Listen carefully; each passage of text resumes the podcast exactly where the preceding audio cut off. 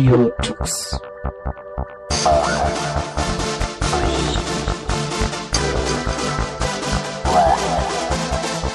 The German Linux Radio, the German Linux Radio. Willkommen zu einer neuen Radio Tux Ausgabe im neuen Jahr 2020 und äh, wir haben natürlich auch wieder wie jedes Jahr einen Jahresausblick für dieses Jahr 2020 und ich bin nicht alleine, sondern ich habe den Sebastian an meiner Seite. Hallo Sebastian. Hallo, Les Les Okay, Entschuldigung. Ja, versuchen wir es nochmal. Leszek, ja, so. Leszek. Ja, perfekt. Das lassen wir jetzt auch drin und wir schneiden nichts raus. Ähm, ja, das Jahr 2020. Wir wollen wieder mal in die Glaskugel schauen und wollen gucken, was wir so uns vorstellen können, was alles in diesem Jahr passieren wird. Und wir haben da ein paar sehr interessante Sachen aufgeschrieben. Was denkst du, wird dieses Jahr wieder einmal äh, sein? Ja, dieses Jahr wird auf jeden Fall wieder das Jahr von dem Linux auf dem Desktop sein. Also, wenn schon, Genau. denn schon, oder? Wie jedes Jahr im Grunde genommen, ja. Ganz genau. Äh, und ja, sehr, sehr viele interessante Sachen werden da sicherlich auch aufschlagen auf dem Linux Desktop. Hm, Was wirst du, was vermutest du wird als allererstes passieren? Was wird als allererstes äh, Interessantes, Spannendes in diesem Jahr für den Linux Desktop ähm, herauskommen? Uh, also für den Linux Desktop selber, da bin ich mir ehrlich gesagt nicht so ganz sicher, aber ich glaube, dass äh, Windows den Linux-Kernel wesentlich stärker integrieren wird in Windows und äh, somit vielleicht äh, noch mehr Linux-Installationen zu finden sein werden. Also noch mehr Linux auf Windows im Grunde. Ganz genau. Das kann ich mir auch vorstellen. Also ich kann mir vorstellen, ich weiß gar nicht, ist es schon möglich, dass man da grafische Anwendungen auf Windows, also Linux-Anwendungen direkt über den Kompatibilitätslayer laufen lassen kann? Ich glaube noch nicht, oder? Da ich Windows selber schon seit Jahren nicht mehr im Einsatz habe, bin ich da ehrlich gesagt überfragt. Ich bin aber der Meinung, irgendwo mal sowas ähnliches gelesen zu haben oder dass es zumindestens nach Ansätzen geschaut wird, wie man das äh, bewerkstelligen kann. Ja. Also ich kann es mir auch vorstellen, dass jetzt so langsam Linux auch dann Windows erobert und dass dann auch die Anwendungen, die grafischen dann irgendwann mal auf äh, Windows laufen werden und dann irgendwann mal Microsoft sagt, okay, wir haben mal den Kernel ausgetauscht und dann haben wir ein komplettes Windows, das eben auf dem Linux-Kernel läuft. Ja, das ist auch Wahrscheinlich noch nicht meine. Theorie. Ja. Microsoft Wahrscheinlich spart noch sich nicht die doppelte Jahr, Pflege dann. Ja, ja. Ja, äh, gibt's noch irgendwie was Konkretes, was man sagen könnte für dieses Jahr? Also ich hatte auf meiner Liste noch so erst einmal, was, was auf jeden Fall rauskommen wird, ist erstmal neue, neue Desktops für Linux äh, werden rauskommen, also beziehungsweise in neuen Versionen. Äh, Plasma 5.18 wird ein großer Wurf sein. Es wird, glaube ich, die zweite große LTS-Version für, für, für den Plasma-Desktop sein. Und da wird es sehr, sehr viele Features geben. Ähm, das, was so ein bisschen stagniert, glaube ich, ist immer noch GNOME. Wir hatten ja, glaube ich, letztes Jahr so ein bisschen für die Vorausschau gesagt, dass sie stagnieren werden, also dass da nicht sehr viel passieren wird, weil sie halt große Umbaumaßnahmen machen müssen. Und wir haben auch im letzten Jahr relativ wenig von denen gehört, würde ich mal behaupten. Und äh, was denkst du, wird dieses Jahr, wird da dieser große Umbau dann jetzt vollzogen oder wird das doch irgendwie alles so, ja, wir machen jetzt mehr Performance, wir machen mehr Optimierungen hier und da, aber äh, nichts großartiges Neues. Also mein Gefühl ist äh, gerade mit dem Valent Support, dass, äh, dass das alles ziemlich schleichend vorangeht. Also viel passiert da im Hintergrund, was gar nicht äh, großartig nach vorne dringt und ähm, da scheint auch noch einiges zu fehlen. Ja, also ich glaube auch, dass weil wir hatten ja letztes Jahr wirklich vorausgesagt, weil sie halt eben Probleme mit dem Wayland-Port hatten, weil sie halt eben alles in die GNOME-Shell reingepackt haben und wenn halt die GNOME-Shell abstürzt mit ihren Plugins, dann ist auf einmal die grafische Oberfläche weg, auf Wayland zumindestens. Ähm, ich habe da von den Umbau Umbaumaßnahmen nichts mitbekommen im letzten Jahr. Deshalb vermute ich mal und deshalb werden, wird das wahrscheinlich äh, wieder die Jahresvorausschau für dieses Jahr sein, dass GNOME da jetzt umbauen wird oder umbauen muss. Ähm, oder sie wollen halt irgendwie anders vorgehen und sagen, okay, wir schmeißen alle, alle Plugins jetzt raus und die Plugins laufen auch unter Wayland nicht, sondern wir machen dann eine eigene Architektur drunter, anstatt halt eben komplett irgendwie einen, den Compositor herauszuschreiben aus der GNOME Shell. Ähm, also ich habe kein, wirklich überhaupt keinen blassen Schimmer, was da passieren wird äh, Speed-Optimierungen und weniger Arbeitsspeicher nutzen und so weiter und so fort, kann ich mir durchaus vorstellen, dass das passieren wird bei GNOME auch, dass da weiterhin optimiert wird und, und auch Animationsgeschwindigkeiten und so weiter und so fort. Weil ich glaube, das wird auch dieses Jahr, glaube ich, ein großes Rennen sein, wo jetzt dann die großen Desktops, also die großen in Anführungszeichen, wahrscheinlich dann versuchen werden, auch den kleineren Desktops, den leichtgewichtigeren Desktops, dieses, dieses Wort leichtgewichtig dann aus dem Namen rauszuhauen weil äh, die dann versuchen halt die Menge an Features, die sie haben, dann unterzubringen in, in immer weniger Arbeitsspeichernutzung und immer schlankeren Systemen. Und da ist mir letztens zum Beispiel aufgefallen, dass äh, Plasma in der neuen Version sogar weniger Arbeitsspeicher nutzen soll als XFCE. Und äh, das ist auch schon sehr bemerkenswert, finde ich. Das ist auf jeden Fall eine Hausnummer und ich denke, dass genau das auch das Ziel sein wird weil ähm, ich persönlich bin, bin äh, absoluter Gnome Shell Freund und äh, setze den auch schon seit Jahren ein. Und ich muss sagen, der Workflow an sich, der ist, der ist eigentlich soweit in Ordnung, ja. Es fehlt halt wirklich teilweise ein bisschen an der Geschwindigkeit, am Arbeitsspeicherverbrauch und so. Da ähm, ist, glaube ich, der größte, der größte Nutzen, wenn da dran gearbeitet wird. Und vor allem natürlich der Wayland Support, der ja ähm, meiner Meinung nach schon lange, lange überfällig ist, dass das halt wirklich äh, mal ausreichend unterstützt wird. Aktuell ja. ist das. Also da haben wir. Aktuell ist da das ist aus meiner Wailing, Sicht immer noch so ein Stichwort. Flickenteppich und äh, ja. das ist schon ähm, teilweise auch problematisch. Also ja, glaube ich auch. Das glaube ich auch, weil Wayland wurde ja immer angekündigt als große Ablöse für Xorg ähm, die Zukunft quasi, und wir hatten auch, glaube ich, letztes Jahr gesagt, die ganzen Distros werden auf Wayland umsteigen. Das ist jetzt nicht so richtig passiert, sondern teilweise ist es, ist es ja so passiert, dass Ubuntu zum Beispiel gesagt hat, die nächste LTS-Version machen wir ohne Wayland. Ähm, und ähm, ich weiß jetzt nicht, ob die jetzt für die 2004-Version, was glaube ich die nächste LTS-Version werden wird, auf Wayland wirklich setzen werden oder tatsächlich wieder auf Xorg. Ähm, also ich habe irgendwie das Gefühl, dass dieser, dieser Push und dieser Drang zu Wayland hin, den wir ja letztes Jahr noch so ein bisschen gespürt haben, ähm, zumindest Anfang des Jahres, dass das jetzt äh, ja auch stehen geblieben ist. Das heißt, Wayland ist so quasi, sagen wir mal, bei 98 Prozent fertig quasi, auf, auf, auf den Distros meistens auch, aber bleibt jetzt stehen und die restlichen zwei Prozent, das will nicht so ganz. Ähm, und da ist halt die Frage, liegt das an den, an den Desktops, weil die da nicht ordentlich dran gearbeitet haben? Oder liegt es eher vielmehr, dass die Desktops jetzt zum Großteil einfach schon benutzbar sind, aber Programme einfach Probleme bereiten? äh, die dann nicht richtig ordentlich laufen, die dann bei 4K-Displays zum Beispiel dann äh, nicht in High DPI aufgelöst dargestellt werden können oder in Kompatibilitätsschichten laufen müssen. Ähm, ich glaube, der Firefox war äh, ganze Zeit lang nicht auf Wayland unterstützt und da musste man halt die Xorg-Version laufen lassen. Jetzt hat, glaube ich, Mozilla auch angekündigt, eine Wayland-Version zu machen ähm, für den Firefox, die dann auch äh, äh, hier AV1-Support haben soll, auch Hardware dekodiert. Also Hardware-dekodierten Support, das ist ja das, was bei Linux so ein bisschen fehlt, um auf Laptops dann vernünftige Akkulaufzeiten zu erreichen, dass der Browser halt eben auch Videos Hardware-dekodiert ähm, äh, abspielen kann. Also ich habe irgendwie das Gefühl, dieses Jahr wird das mit Wayland auch noch nichts. Also Wayland wird sich so nicht richtig durchsetzen. Ich weiß auch gar nicht, wie sie das dann machen wollen. Ob sie jetzt einfach sagen wollen, okay, wir haben die Desktops fertig, aber wir warten jetzt auf die Anwendungen. Das war ja eigentlich gar nicht der Plan, sondern der Plan war ja, wir haben den Desktop, wir machen den Wayland Desktop fertig, alle wechseln zu Wayland und falls Anwendungen noch nicht fertig sind, benutzt man X-Wayland. Denkst du, da wird sich was tun in Sachen Wayland oder ist das eher so Wunschdenken für dieses Jahr und in die Wirklichkeit wird es eher so aussehen, dass dann alle, jeder wartet auf jeden im Grunde?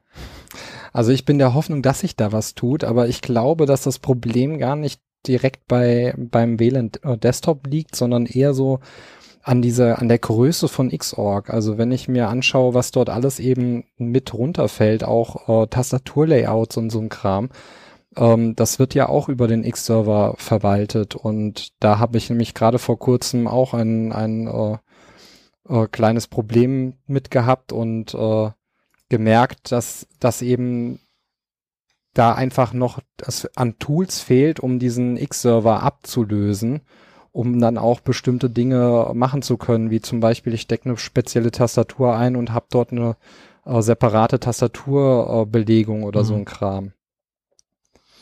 Ja, ich glaube auch, da fehlt vielleicht auch noch was ganz, also ganz spezielle Eingabemethoden fehlen da einfach auch noch für Wayland so ein bisschen. Und natürlich auch die Konfigurationstools, um das Ganze konfigurieren zu können. Ähm, äh, wenn ich da jetzt an spezielle Eingabemethoden äh, denke, äh, wenn man beispielsweise andere Schriftzeichen eingeben muss oder sowas, dann fehlen da, glaube ich, einfach noch die, die Tools für, also kyrillische oder, oder äh, chinesische Schriftzeichen oder sowas. Wenn man das eingeben muss, dann fehlt da einfach noch, äh, glaube ich, fehlen da noch die Grundlagen so ein bisschen und die müssen ja in den Desktops mit integriert werden. Und äh, also ich weiß, bei Plasma kann man sehr viel konfigurieren, bei GNOME sieht das eher mau aus. Als ich das letzte Mal reingeschaut habe, konnte ich noch nicht mal mein Touchpad konfigurieren. das machen zwei oder drei Klicks oder das war natürlich äh, und auf Wayland äh, selbst bei Plasma gab es auf Wayland Probleme mit dem mit dem äh, Touchpad und Konfiguration, weil halt eben Sachen neu geschrieben werden müssen komplett und weil die Steuerung komplett anders funktioniert. Das heißt, da fehlen glaube ich auch noch ein paar Grundlagen. Und ich sag wirklich, das ist wie beim Akku aufladen. Wayland ging relativ schnell auf 80 Prozent und jetzt die letzten 20 Prozent, das dauert noch so ein bisschen. Und ähm, ich habe irgendwie das Gefühl, dass es äh, hier eben fast genauso, dass das jetzt noch ein bisschen was dauert und jetzt kann es wirklich sein, dass wir noch zwei, drei Jahre warten müssen, bis Wayland wirklich dann äh, den Durchbruch haben wird. Nach meinem Gefühl warten wir ja schon seit über fünf Jahren da drauf. Aber das ähm, auch, ja. Ich schätze mal, ich schätze das genauso ein wie du, dass das leider, leider dieses Jahr noch nicht so wirklich was wird mit der Ablöse und auch Was für die nächsten Jahre wahrscheinlich noch so ein bisschen sich hinziehen wird. Ähm, ich meine, wir haben das Ganze ja auch bei IPv4 und IPv6. Äh, das ist ja auch schon ein, ein, ein ewiges Drama oh, und ja, so ähnlich ja. sehe ich das mit, mit Wayland auch. Mhm. Altbewährtes ja, gibt man halt selten auf. Ja, ich denke auch. Also wenn da jetzt nicht irgendwie der Mega-Durchbruch irgendwie erfolgt, dann äh, glaube ich, wird das ein Problem. Was, was ich auch so gesehen habe, ist, es gibt ja jetzt auch Bemühungen ähm, dafür, dass man auch kleinere Display-Manager irgendwie auf Wayland zum Laufen bekommt. Da gab's ja, äh, glaube ich, die die Entwickler von äh, iFree haben versucht, irgendwie einen Wayland-Port zu machen und äh, rausgesprungen ist da im Grunde genommen eine kleine Bibliothek, die nennt sich, glaube ich, Sway. Und die wird jetzt von vielen äh, kleinen äh, Display-Managern benutzt, um irgendwie auf äh, ihr Display-Manager auf, auf Wayland zu bringen. Also ich glaube, das ist das, was so ein bisschen gefehlt hat, glaube ich. Also das, was Xorg stark gemacht hat, halt, dass alle eine Bibliothek hatten, die sie nutzen konnten, mehr oder weniger, äh, um Sachen zu erledigen, ist, glaube ich, das, was Wayland so ein bisschen gefehlt hat und äh, weshalb Wayland so schnell nicht gekommen ist, weil jeder musste dann was eigenes implementieren auf Wayland. Und äh, das schaffen halt momentan nur äh, im großen Maßstab nur die KDE-Community und die GNOME-Community, das zu implementieren und die kleineren fallen dann raus. Und das ist, glaube ich, auch einer der Gründe, weshalb Wayland sich nicht so richtig durchgesetzt hat, weil natürlich auch viele Nutzer eben auch auf XFCE, auf Cinnamon oder auf anderen äh, Desktops irgendwie rumgurken und aus dem Grunde dann halt eben auch der große Umstieg oder der, der Druck, dort umsteigen zu müssen, nicht ähm, gekommen ist. Das andere ist ganz einfach, ohne eine gemeinsame Bibliothek muss halt wirklich jeder eigene Keyboard-Management komplett neu implementieren. Ähm, äh, das Display-Management, äh, so viele Sachen einfach selber mit hinzufügen, und dann kommen natürlich noch neue Au Herausforderungen äh, hinzu, weil wir Leute natürlich auch neue Features haben wollen. Mittlerweile äh, schließen viele Leute ihre Laptops einfach an eine Dockingstation an und wollen dann auf einem großen Bildschirm äh, weiterarbeiten und solche Geschichten halt. Ähm, das muss auch alles getestet werden, das muss auch alles implementiert werden. Äh, es gibt 4K-Auflösungen äh, auf, auf Displays, es muss mit High DPI experimentiert werden und so weiter und so fort. Also das kommt alles noch hinzu und ich glaube, das ist einer der Gründe, weshalb Wayland sich auch noch ein bisschen äh, verzögern wird, was das angeht. Ja, ich glaube, da ist äh, viel verschenktes Potenzial vor allem, weil, weil eben jeder sein eigenes Süppchen da kochen muss derzeit. Mhm. Ja, okay. Was, was auch noch äh, ja, so ein bisschen fehlt, was wir auch immer vorausgesagt haben, ist der Durchbruch von Flatbacks, App-Images und Snaps, dass das sich so richtig durchsetzen wird. Jetzt kann man natürlich diskutieren, hat sich das durchgesetzt eventuell im letzten Jahr schon und ist es mittlerweile schon zu einer Art Standard geworden, wenn ein neues Programm irgendwie rauskommt? Ähm, für Linux, was ein bisschen was größer ist als so ein, so ein kleines Solitärprogramm, dass es auch ein App-Image oder ein Flatpak oder ein Snap-Paket dafür gibt. Oder sieht es eher danach aus, dass jetzt ähm, ja der große Hype darüber vorbei ist und dass wir in diesem Jahr nichts Neues, Großartiges erleben werden? Das ist so meine äh, Vorausschau für dieses Jahr, dass sich da, also dass der Desktop nicht so richtig erobert wird mit diesen Programmen. Ja, so ähnlich sehe ich das auch. Also gerade gerade in dem Bereich, wo ich mich bewege, sind sehr viele Sachen entweder in Docker-Images gelöst oder man muss sich die Sachen eben selber kompilieren.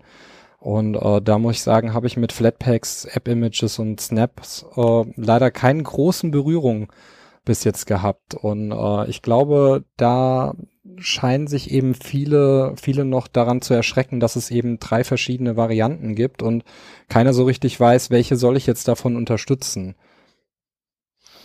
Ja, ich glaube, das, das ist auch ein Problem. Also ich habe die Ansätze auch gesehen, die teilweise ja dann auch äh, komplett unterschiedlich sind. Also Flatpaks hat Flat Hub zum Beispiel gemacht, so eine Art Docker Hub für ähm, Anwendungen, relativ einfach zu durchsuchen und auch relativ einfach zu installieren.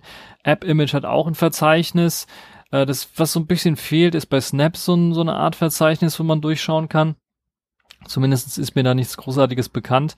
Aber natürlich ist auch klar, ähm, es sieht jetzt so aus wie eine Rei Reise rückwärts in die alte Windows-Zeit, wo man dann auf, auf die Webseite des Anbieters der jeweiligen Software geht und dann auf Downloads klickt und dann sieht man dort, ah, okay, der hat ein App-Image oder ein Snap oder ein Flatpak. Einige bieten sogar alle drei an für die Leute, die es einfach ausprobieren wollen.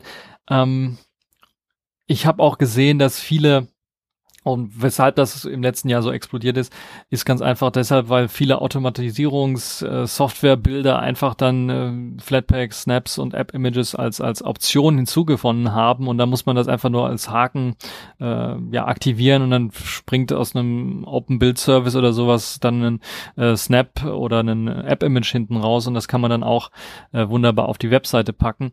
Aber das, wo ich dann noch so meine Bauchschmerzen so ein bisschen habe, ist mit der Aktualisierung. Da fehlen mir noch so ein bisschen, äh, fehlt mir die Regelmäßigkeit Aktu der Aktualisierung der Anwendung so ein bisschen.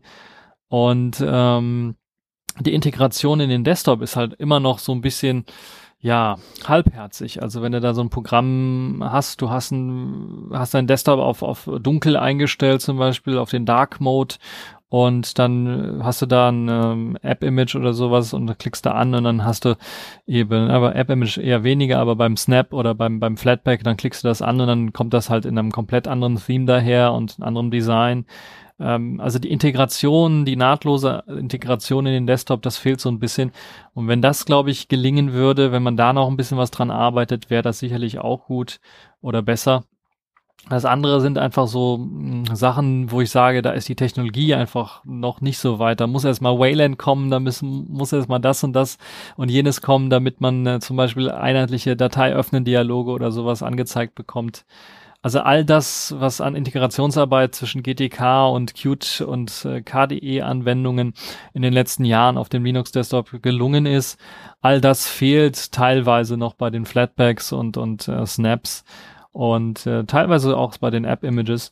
Und ich glaube, das ist auch das, was so Leute so ein bisschen abschreckt davor. Ja, und äh, wie du schon gesagt hast, ähm, man fühlt sich so ein bisschen an die alte Windows-Zeit zurückerinnert, wo man, wo man sich die Programme von den Webseiten runtergeladen hat. Ähm, das einzige, wo ich das jetzt mitgekriegt habe, ist bei Ubuntu. Da ist das ja nahtlos in den, in den App Store in, in, integriert worden. Ähm, was dann da wiederum nicht auf der anderen Seite schade ist, dass man, dass man, ich glaube, die nutzen Snaps, wenn ich mich nicht ganz irre, ja, oder? genau. Mhm. Und, ja, die benutzen ähm, Snaps. Genau, und bei denen ist es äh, aber ein bisschen schade, dass man dann eben nach VLC zum Beispiel sucht und dann hat man eben zwei Einträge und kann halt nicht direkt Ja, erkennen, genau. was ist was, ja. Also ist das eine die native, das andere ist das Snap, aber es wird halt noch nicht hervorgehoben. Ich glaube, das äh, ist noch so ein Punkt, der da unbedingt nachgereicht werden muss. Ansonsten ähm, sind die Sachen, also es, es muss auf jeden Fall nahtlos integriert sein, so dass man gar nicht merkt, was man davon verwendet. Und äh, wenn es dann eben mal wirklich ein Programm ist, wo man wo man äh, noch nicht im Store findet, dann hat man halt wirklich da die Möglichkeit, sich das runterzuladen und einfach mal zu installieren und muss nicht irgendwelche Fremdquellen integrieren oder sowas. Da muss ich sagen, ist der ähm, Zugewinn wahrscheinlich schon sehr groß, auch gerade weil eben keine Konflikte mehr entstehen mit irgendwelchen Bibliotheken und Co. Ja, genau. Also ist mir auch aufgefallen auf, auf dem KD Plasma Desktop äh, in, in Discover, wenn man da nach VLC oder sowas sucht, gibt's wirklich zwei Einträge, teilweise sogar mit unterschiedlichem Icon. Und wenn man da draufklickt, dann muss man wirklich in den Details nachlesen. Also ich, ich hatte jetzt letztens irgendwas installieren müssen auf, auf einem KD Neon und habe dann da nachgesucht, hatte zwei Einträge, hat mich gewundert und habe dann auf einen draufgeklickt und habe dann wirklich runterscrollen müssen und dann im Kleingedruckten nachlesen müssen, ist das jetzt die Snap- oder Flatpak-Version äh, oder ist es tatsächlich die native Version aus dem äh, aus den äh, Repositories. Ähm, also ist, das muss besser integriert werden, so ein bisschen. Also die, die Traumintegration wäre natürlich, dass man sagt, okay, es gibt nur noch einen Eintrag für, für die mh, Anwendungen. Das müsste im Grunde genommen auch funktionieren, weil es gibt ja ein App, ähm, wie heißt es, App Info, glaube ich, heißt es. Also, und eine App Stream heißt, glaube ich, die Bibliothek, die sie benutzen, um Informationen zu Programmen bereitzustellen. Und äh, dann müsste es möglich sein, das Ganze in einen Eintrag zu packen und dann hat man einfach ein Dropdown-Menü und sagt dann, okay, ich möchte jetzt die Version von der und der Quelle oder von der und der Quelle. Und im Idealfall äh, der unbedachte Anwender, der muss einfach überhaupt nichts auswählen, sondern sagt einfach, ich möchte das installieren und dann wird es zum Beispiel von als Flat Flatpak heruntergeladen und installiert, weil es eben die neueste Version ist zum Beispiel. Also so würde ich mir das Ganze wünschen. Also da muss noch eine ganze Menge passieren. Ich habe aber so den Verdacht, das werden wir dieses Jahr alles noch gar nicht sehen. Ähm, das wird einfach noch ein bisschen was länger brauchen, bis das tatsächlich dann äh, kommen wird und dann wirklich auch den Desktop erobern können wird. Ansonsten werden die Leute wahrscheinlich weiterhin ihr apt-install oder ähm, ihr Pacman äh, S äh, Install Stuff äh, machen und werden dann einfach nicht irgendwie auf äh, sowas setzen. Und das ist auch vielleicht eines der Probleme, die ich sehe. Es gibt halt äh, auch keine mh, gute Integration in die Konsole oder so für, für die Installation der, der Anwendungen, dass man dann einfach sagt, okay, ich füge das in apt ein oder ich füge das in Pacman oder wie sie alle heißen ein, äh, dass man da eben auch die Möglichkeit hat, sowas zu installieren, also ein Flatpak oder ein Snap.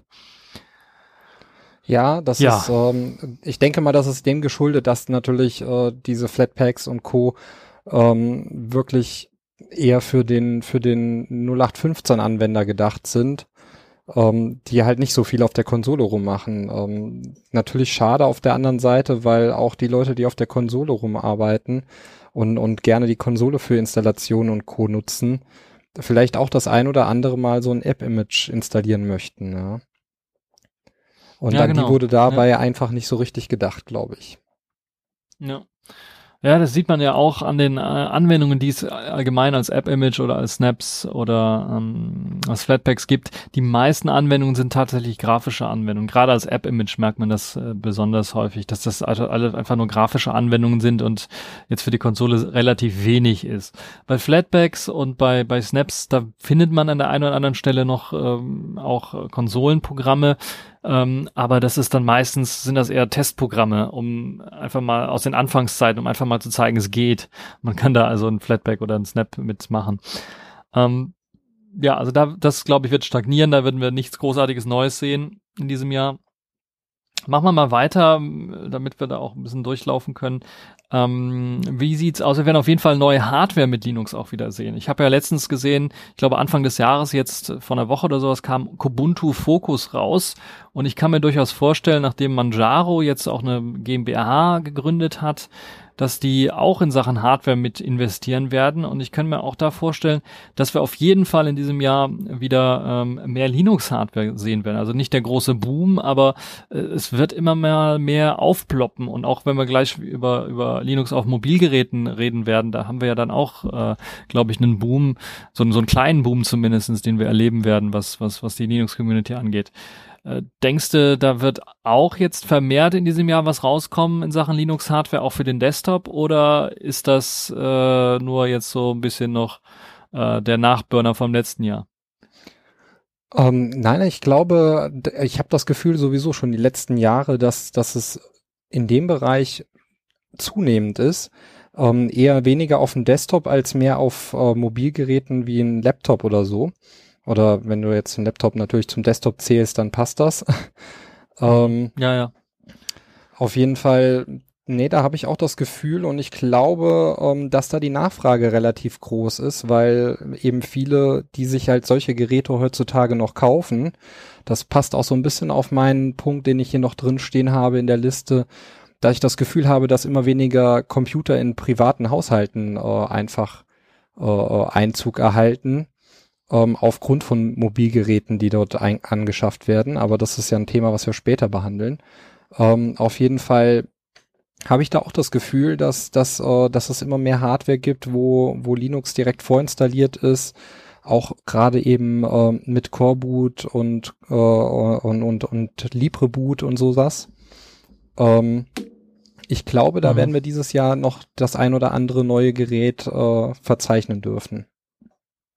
Ja, ich habe auch irgendwie das Gefühl, ich, ich, also ich bin erstaunt, dass, dass so viele Geräte dann tatsächlich jetzt wirklich angekündigt worden sind und auf den Markt kommen werden. Also das Kubuntu Focus hat kam komplett neu für mich, aber bietet ja eine gute Hardware. Wir können ja mal kurz sagen, so ein 16 Zoll Gerät kommt mit einem äh, Core i7 mit mit acht Kernen, nee, was waren es, sechs Kernen sechs daher Kerne. und und zwölf zwölf ja genau sechs Kerne daher, zwölf Threads, äh, also richtig High-End Gerät und nicht so ein kleines Gerät und das ist auch recht teuer.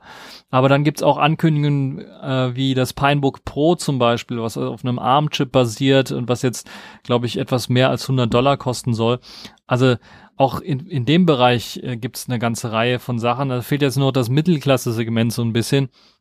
Aber ich kann mir durchaus vorstellen, dass wir da auch äh, interessanterweise äh, neue Geräte sehen werden ist halt die Frage, warum ist das so? Mittlerweile sieht ja auch so, dass die PC-Käufe sind ja, glaube ich, wieder ein bisschen was angestiegen. Ähm, kann natürlich auch damit zu tun haben, einige behaupten jetzt, okay, Windows 7 und, und dass da irgendwie der Support geendet hat und jetzt Leute dann upgraden wollen und dann neues Windows haben wollen oder sich eventuell überlegen, auf ein Linux umzusteigen. Ähm, also ich kann mir durchaus vorstellen, dass äh, wir da vielleicht doch in diesem Jahr interessanterweise vielleicht einen kleinen Boom erleben werden, was das ein oder andere angeht. Also so richtig sich komplett durchsetzen werden sich die Geräte also nicht, also in großen Stückzahlen werden sie sich nicht verkaufen. Aber wir sehen auch, dass jedes Jahr neue Firmen äh, dazu übergehen, dann auch Laptops mit Linux zum Beispiel anzubieten. HP, Dell und äh, Lenovo äh, und wie sie alle heißen. Also da gibt's jedes Jahr immer noch einen Anbieter mehr, der sagt, okay, hier dieses und dieses, jenes Modell bieten wir jetzt auch mit Linux an, kostet dann vielleicht ein bisschen was weniger äh, und ist vielleicht auch nicht äh, mit den High-End-Specs äh, verfügbar, aber nur mit einer Spezifikation, aber wir bieten es an. Das ist, glaube ich, ein positiver Schritt und ähm, ja, wir werden schauen, wie sich das entwickeln wird, aber ich glaube, wir werden auf jeden Fall mehr Hardware in diesem Jahr dann sehen können, auch auf dem Linux-Desktop. Ja, ich bin auch gerade äh, um, ein, ein jahrelanger Anbieter ist ja auch Tuxedo und ähm, mhm.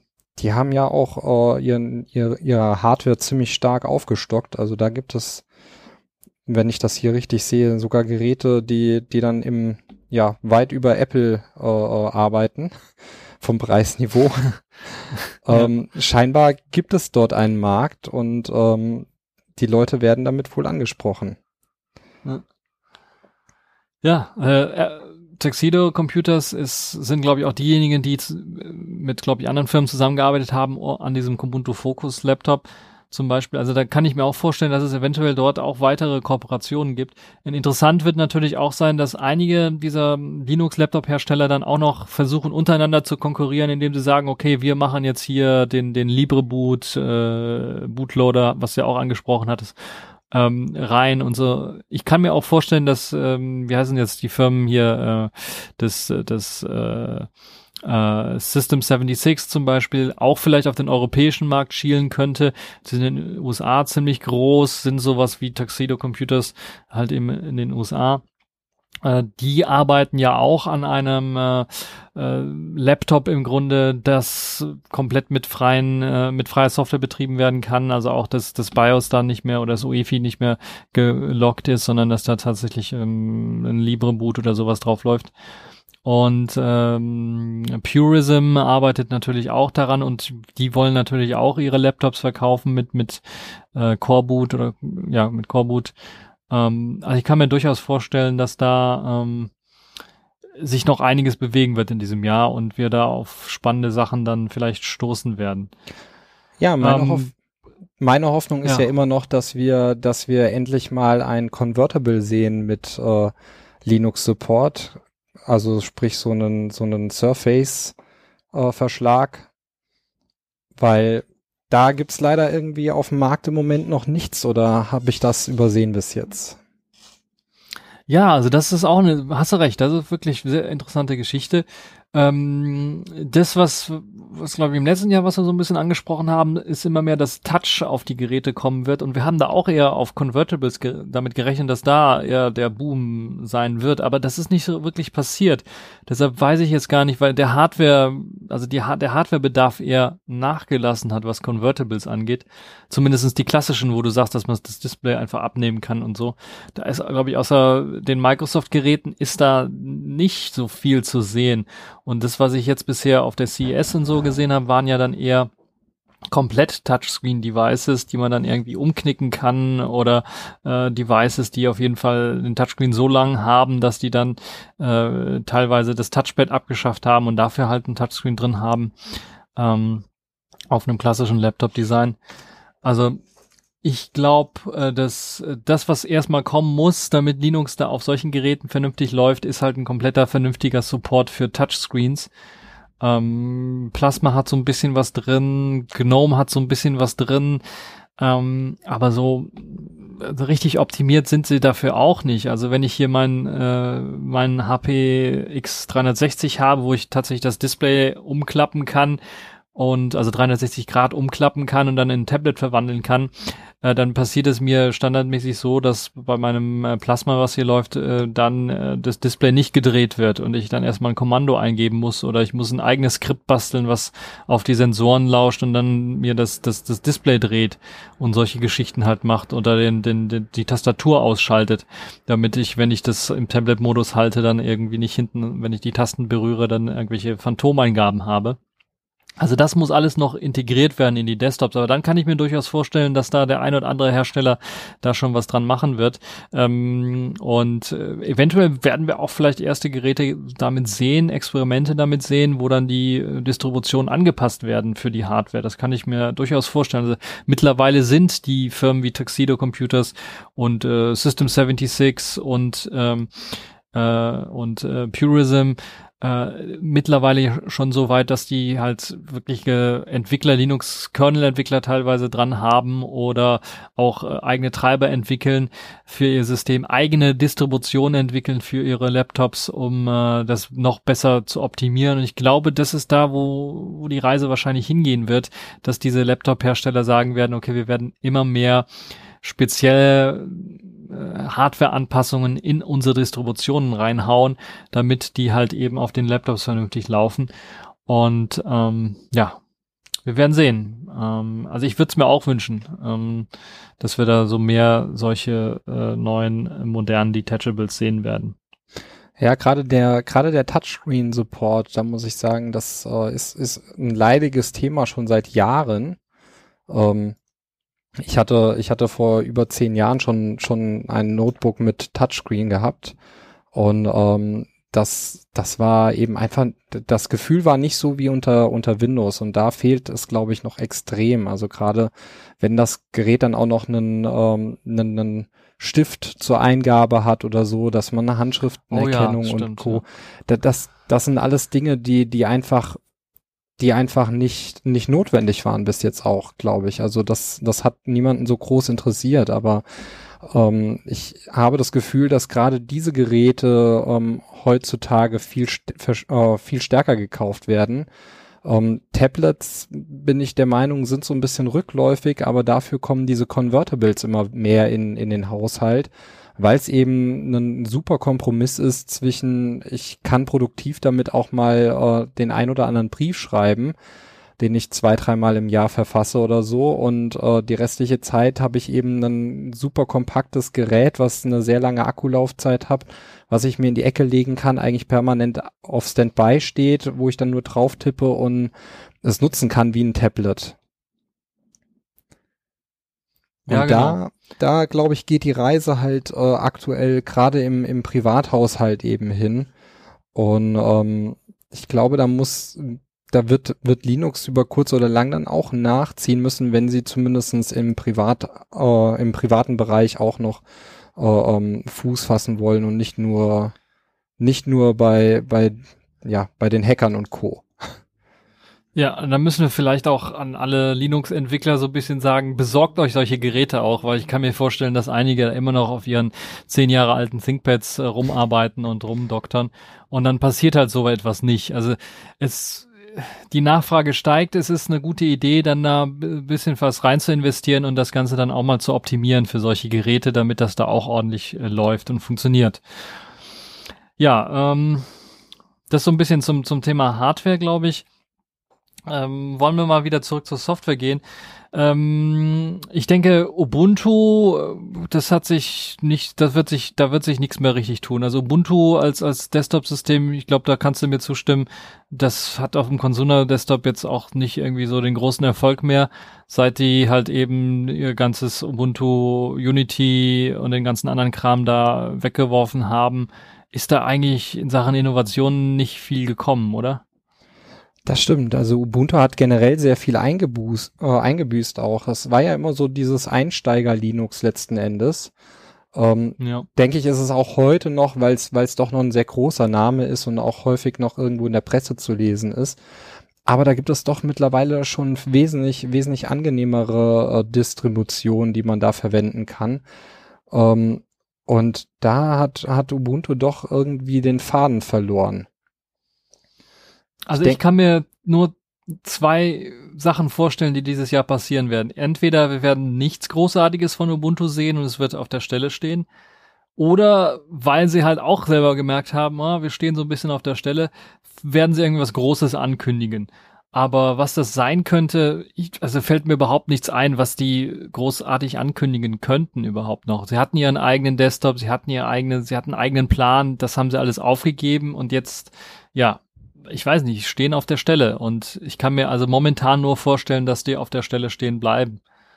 Ich könnte mir, das war eben so ein bisschen bei den Convertibles, ich könnte mir wirklich vorstellen, dass Ubuntu vielleicht es doch nochmal mit dem Hardware-Ansatz äh, probiert. Sie hatten es ja mit ihrem Smartphone äh, versucht, da haben sie ja letzten Endes auch viel Erfahrung sammeln können, was Touchscreen-Eingaben äh, anbelangt. Vielleicht könnten sie da auf diesen Zug aufspringen. Ja, müssen wir mal schauen. Es kann durchaus sein. Sie haben ja ein bisschen Erfahrung damit gesammelt, aber sind ja jetzt auf, auf, auf die GNOME-Oberfläche umgestiegen. Und ähm, ja, also ich kann mir da wenig vorstellen, was sie da irgendwie machen könnten, um jetzt wieder komplett auf Hardware zu gehen oder was Spezielles für Hardware zu machen. Kann ich mir, äh, also kann ich mir wirklich nicht so richtig vorstellen. Ja, das ist, ist, ist auch nicht so, ist auch nicht so einfach, dieses Thema. Also gerade Ubuntu, es ist, die haben halt auch viele, viele Dinge ausprobiert in den letzten Jahren und sind hin und wieder auf, auf, äh, ja, auf die Schnauze geflogen damit. Und da ist jetzt Genau. die Frage, was, wie sie sich daraus eben erholen werden. Letztes Jahr haben Ja, ich wir habe ja schon irgendwie das Gefühl, Letztes Da Jahr wurde ja prophezeit, dass. Canonical verkauft wird und ähm, Ja. das hat sich aber ja nicht bewahrheitet und es sieht auch aktuell nicht so aus, als ob da in die Richtung irgendwas passieren wird. Aber wo Ubuntu dann bleiben wird, ist, ist die Frage, ja.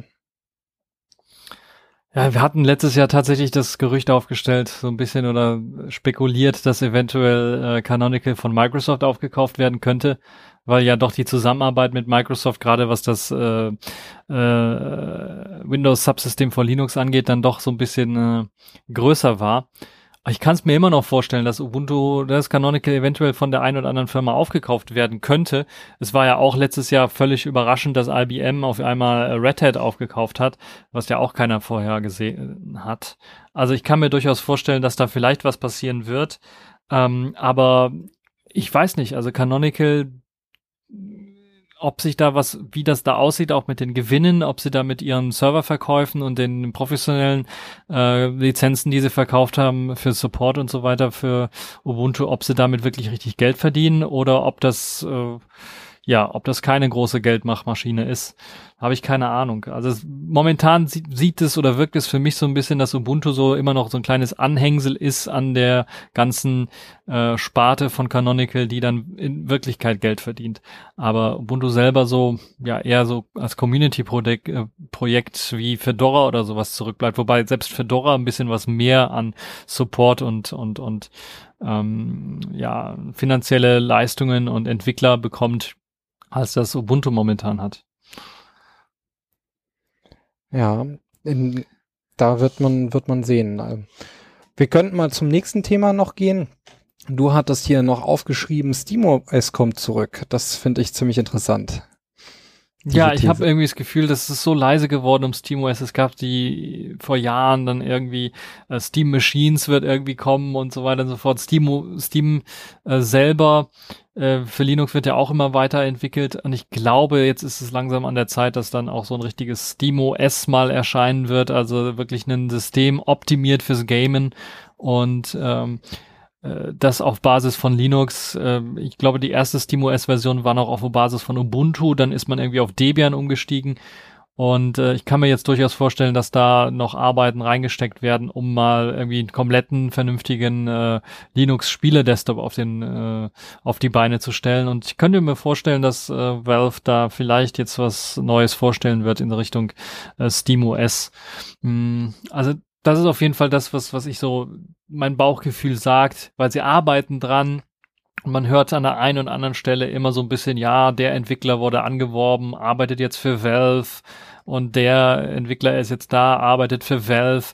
Und das sind alles so ehemalige Linux-Entwickler, Linux-Desktop-Entwickler. Und also ich glaube, da wird sich auf jeden Fall was tun.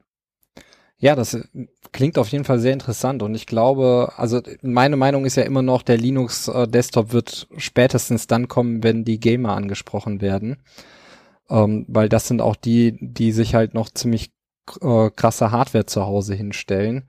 Und ähm, da wissen wir ja selbst, ist Linux normalerweise bei der Auslastung von den Systemen wesentlich besser gestellt als Windows.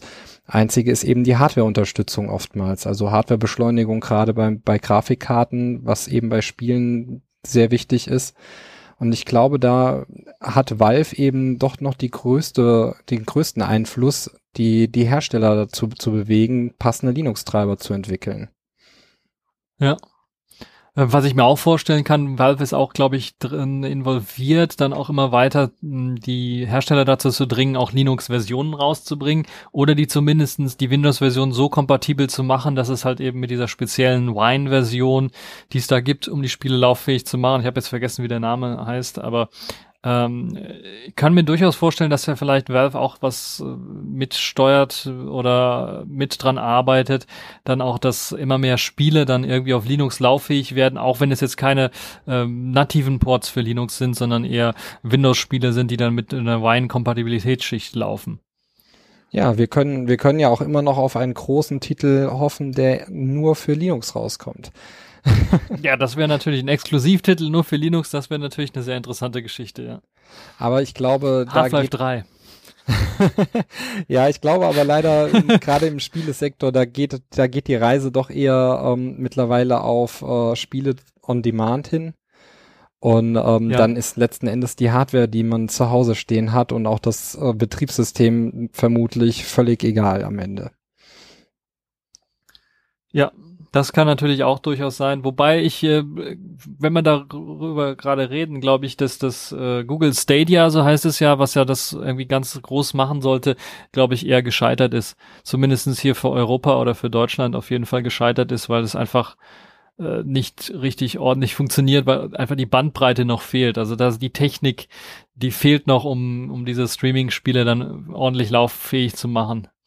Ja, ich, glaub, ich glaube, gerade wir in Deutschland werden, werden da große Probleme haben, weil wir eben im ländlichen Bereich vor allem sehr schlecht angebunden sind. Ähm, ich kann mich da was zum Glück nicht beschweren, aber ähm, ich kenne kenn auch genügend andere Situationen und da gerade gerade beim Spielen kommt es halt eben darauf an, dass vor allem der Ping eben sehr gut ist, weil die Bandbreite selber sollte zum Spielen, weil das ist letzten Endes nur ein Videostream, der übertragen wird, ausreichen, aber Ja. der Ping ist eben genau das, was was mega wichtig ist. Ähm, ansonsten macht das Ja, Spielen genau, eben das keinen stimmt. Spaß und klar, die Hardware ja, oder man muss, mh. ja Oder man muss sich halt irgendeine Technologie ausdenken, die es einem ermöglicht, dann halt, dass man keine Verzögerung bei der Eingabe hat von den Spielen. Es gibt ja eine Möglichkeit zu sagen, okay, wir machen, wir, wir rendern den einen Teil dann ähm, doch irgendwie lokal oder wir machen irgendwelche Aktionen dann doch irgendwie eher lokal, um halt irgendwie Eingabeverzögerung dann ähm, rausrechnen zu können. Aber da müssen natürlich auch Spiele angepasst werden. Und da, ah, wir werden sehen. Also ich glaube nicht, dass wir dieses Jahr die, dieses große Streaming-Spiele-Angebot sehen werden und das jetzt alle auf äh, Streaming-Spiele umsetzen werden. Dann, weil da fehlt einfach, äh, das ist einfach noch zu jung. Das, das, das braucht noch ein bisschen was, um sich zu entwickeln. Da fehlt die Bandbreite, da fehlt, wie du sagst, der Ping. Und um diese Eingabeverzögerung wirklich äh, wegmachen zu können. Weil gerade äh, Hardcore-Gamer oder sowas, die werden da mit Sicherheit äh, Riesenprobleme haben, was das angeht. Ja, ich denke, dieses äh, Spiele on Demand wird auch weniger die Hardcore-Gamer ansprechen, als vielmehr äh, die Gelegenheitsspieler, die, die eben das ein oder andere Spiel gerne mal spielen und denen es jetzt nicht darauf ankommt, das Ganze auf Wettkampfniveau zu machen oder so. Ja, okay, das, das kann ich mir auch vorstellen. Also eher so, sagen wir mal, die, die Abenteuerspiele, die, die Story-basierten Spiele, die kann man dann mal ab und zu so ein bisschen anzocken. Ja, das kann ich mir durchaus vorstellen. Aber ich habe jetzt so ein bisschen an Counter-Strike oder an, an FIFA oder sowas gedacht. Ich glaube, das ist dann eher eine andere Kategorie Spiele. Ja. Ja, dann haben wir noch, äh, glaube ich, was, was können wir noch voraussehen für den Linux-Kernel so ein bisschen, habe ich mir gedacht, weil wir ja Linux auf dem Desktop, da passt der Kernel natürlich auch dazu. Und eine Sache, die auf jeden Fall erfreulich ist, aus meiner Sicht zumindestens, ist, dass jetzt endlich mal Bcache FS auf äh, Linux ähm, erscheinen wird, also in den Kernel mit integriert äh, wird und wir dann eventuell in diesem Jahr dann auch nochmal ein neues Dateisystem haben, was wir ausprobieren können, was so ein bisschen, ja, versucht, äh, ButterFS den Rang abzulaufen, indem es halt eben die besten Features von ButterFS nimmt, aber die ganzen groben äh, Schlitzer von ButterFS so ein bisschen versucht rauszunehmen oder die Probleme, die ButterFS so hat. Und ich könnte mir vorstellen, dass das vielleicht eventuell das neue zukünftige, die, ja, gute neue Next Generation Dateisystem sein wird, worauf vielleicht der ein oder andere drauf schielen wird, auch von den Linux-Distros her, wenn es dann ordentlich äh, stabil läuft und alles das, was es verspricht, dann auch einhalten wird. Ja, das wird sich wahrscheinlich erst weisen müssen. Ähm, ich weiß ja, wie lange das jetzt bei ButterFS äh, gedauert hat. Und ähm, es ist ja immer noch sehr umstritten beim Einsetzen. Ich selber setze es ein, aber ähm, ich habe auch schon sehr viel, sehr viele Leute gehört, die die Finger davon lassen, weil sie eben Probleme damit hatten. Ähm, das wird sich dann eben bei Bcache-FS auch erstmal weisen müssen, wie häufig dort irgendwelche Meldungen kommen von Dateiverlusten oder so. Ja, das ist halt wirklich sehr essentiell, dass sie halt eben anders als ButterFS, die sehr viel negative Publicity hatten, dass Bcache-FS so etwas erstmal nicht hat, damit die Leute da irgendwie auch gewillt sind, das überhaupt erstmal auszuprobieren. Und dann kommt es natürlich auch darauf an, wie sieht es aus mit der Integration der Features. Also werden die auch vernünftig integriert, nicht nur, dass das Profis irgendwie in der Kommandozeile machen können, sondern dass es ähnlich wie bei, es hat ja auch sehr lange gedauert, bis, bis OpenSUSE äh, BudFS vernünftig integriert hat, so dass man dann automatisch äh, äh, Snapshots gemacht hat, wenn man ein System geupdatet hat und dann all das, äh, diese Infrastruktur, wenn die auch irgendwie mitkommt oder mitkommen würde, und das wunderbar in den Desktop integriert wird, dann könnte ich mir durchaus vorstellen, dass sich das auch durchsetzen wird und dass Leute dann auch solche Features einsetzen werden. Äh, oder Pcache-FS ist einfach da und das ist, glaube ich, der erste Schritt in die richtige Richtung und läuft einfach. Anders als ButterFS gibt es dann weniger Probleme. Es gibt diese Zusatzfeatures und die können erstmal Profis einsetzen, aber das, das System selber ist erstmal so stabil, dass es, dass die, der Otto Normalverbraucher sich da erstmal keine Gedanken drüber machen muss. Und wenn es das, diesen Status in, in diesem Jahr erreichen wird, dann wäre das auf jeden Fall eine gute Alternative, die sich entwickeln könnte über die nächsten Jahre, wenn halt eben dann auch die Spezialfeatures dann im Desktop mit integriert werden über die nächsten Jahre. Ja, ich denke, ich denke, es ist auf jeden Fall etwas, wo wir mal, wo wir die Augen aufhalten sollten. Ähm, solang, sobald das ja im Kernel gelandet ist, wird es auch mit Sicherheit ab zu kommendem Jahr, denke ich mal, die ein oder andere Distribution geben, die sich das vielleicht auch äh, näher anschaut und vielleicht als Standarddateisystem einsetzen wird, wenn das gut läuft. Und ja, ähm, spätestens ich, dann wird es richtig ja. interessant, ja. Ja, wobei wahrscheinlich das eher mal kleinere Distros sein werden. Die anderen werden ja erstmal abwarten und gucken, was passiert. Klar, logisch. Äh, wenn das rausgekommen ist. Ja.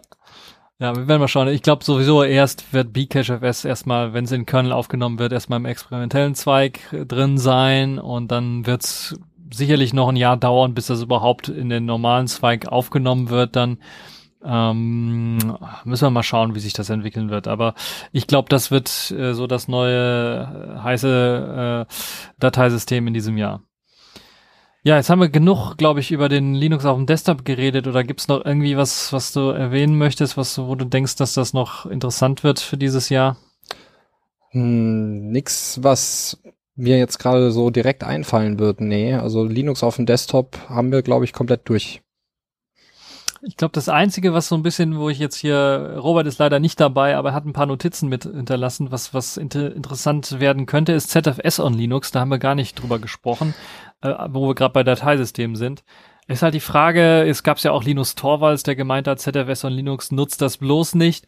Ähm, ist halt die Frage, wie wird es sich dort weiterentwickeln? Kann es durchaus sein, dass da, weil Linus Torvalds es auch nicht mag, dann immer erst versucht, immer weiter zu erschweren, dass es überhaupt möglich ist, dass Leute es benutzen können unter einem Linux-Kernel? Oder kann es sein, dass dann, äh, weil Ubuntu hat ja angekündigt, dass sie das irgendwie lauffähig machen wollen äh, und äh, einige Distros wollen das sogar als Standard in ihr in, äh, in ihr Portfolio aufnehmen ist halt die Frage, wird sich das durchsetzen auf Linux wirklich oder wird das so, ja, wieder so was eigenes Süppchen sein für FreeBSD und für die anderen ähm, äh, Betriebssysteme, die halt eben äh, keine Probleme mit der Lizenz haben? Ja, ich glaube, das ist genau das größte Problem daran, eben die Lizenz und äh, das ist auch der, das Problem, warum Linus Torvald eben diese Äußerungen tätigt. Ähm, ich glaube nicht, dass er das äh, aktiv blockieren wird, dass man es nutzen kann. Ähm, aber er wird es auch nicht aktiv in den Kernel aufnehmen, da bin ich mir relativ sicher. Ähm, an, auf der anderen Seite ist ZFS letzten Endes auch eher etwas für den professionelleren Einsatz. Soweit ich weiß, braucht das ja auch ziemlich viel RAM. Und ähm, ja, das mh. sind eben Dinge, die, die dann doch eher auf einem Server verfügbar sind als zu Hause, auch wenn man mittlerweile auf den Heimrechnern äh, ähm, mindestens 8 Gigabyte RAM hat, aber die braucht man ja schon für einen Browser in der Regel. ja, also ZFS kann man, glaube ich, auch ohne viel RAM betreiben, aber dann hat man halt nicht all die Features. Also dieses Deduplizieren, was so ein nettes Feature ist, wenn man halt eben zu viele Dateikopien hat oder so. Da macht es natürlich Sinn, sowas zu haben, aber das braucht sehr, sehr viel RAM, das stimmt.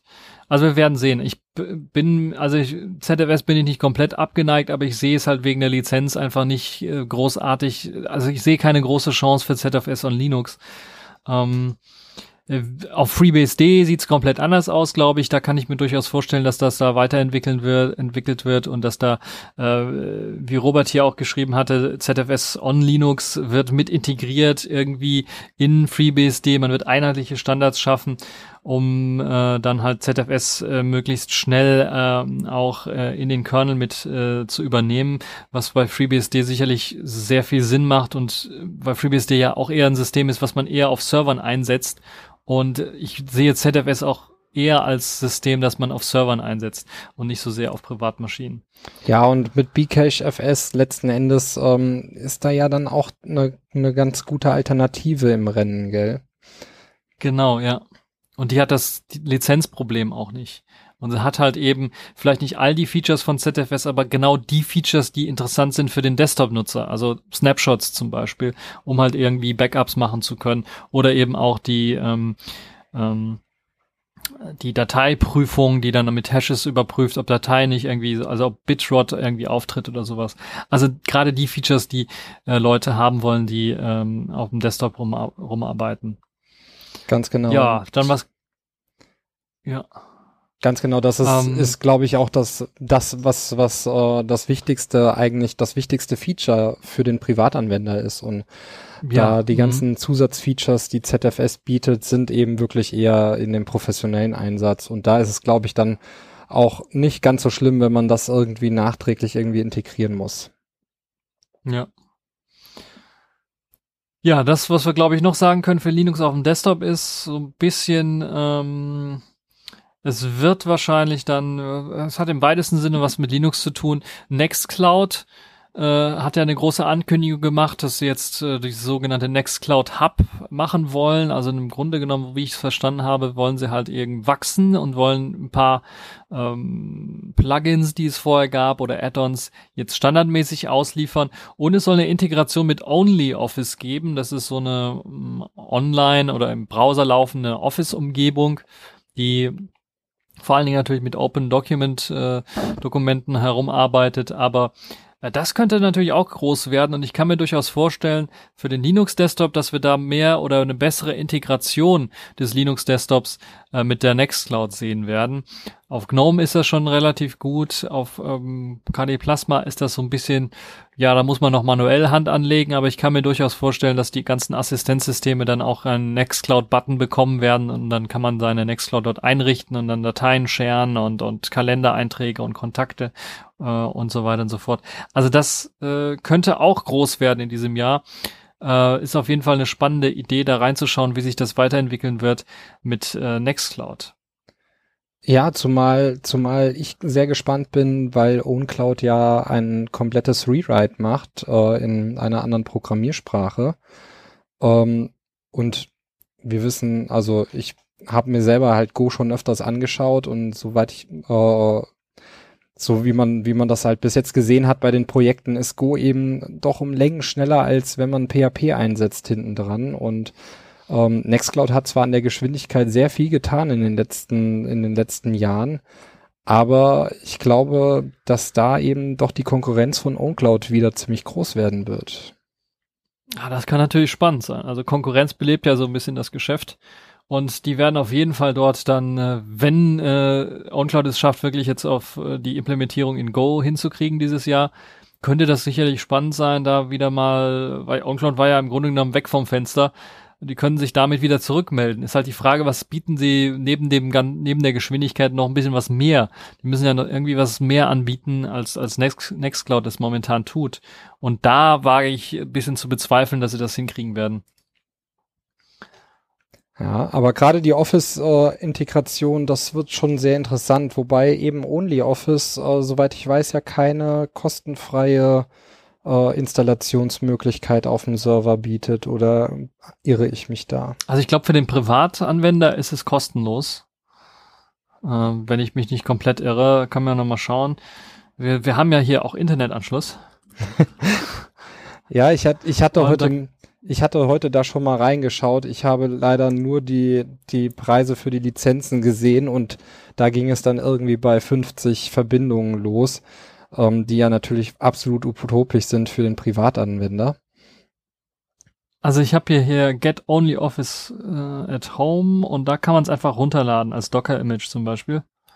Ah, sehr schön. Äh, oder als gehostete Lösung bei DigitalOcean zum Beispiel installieren oder sich die eigenen Serverpakete runterladen. Also da gibt's äh, einen Document-Server, einen Community-Server und Mail-Server zum Beispiel.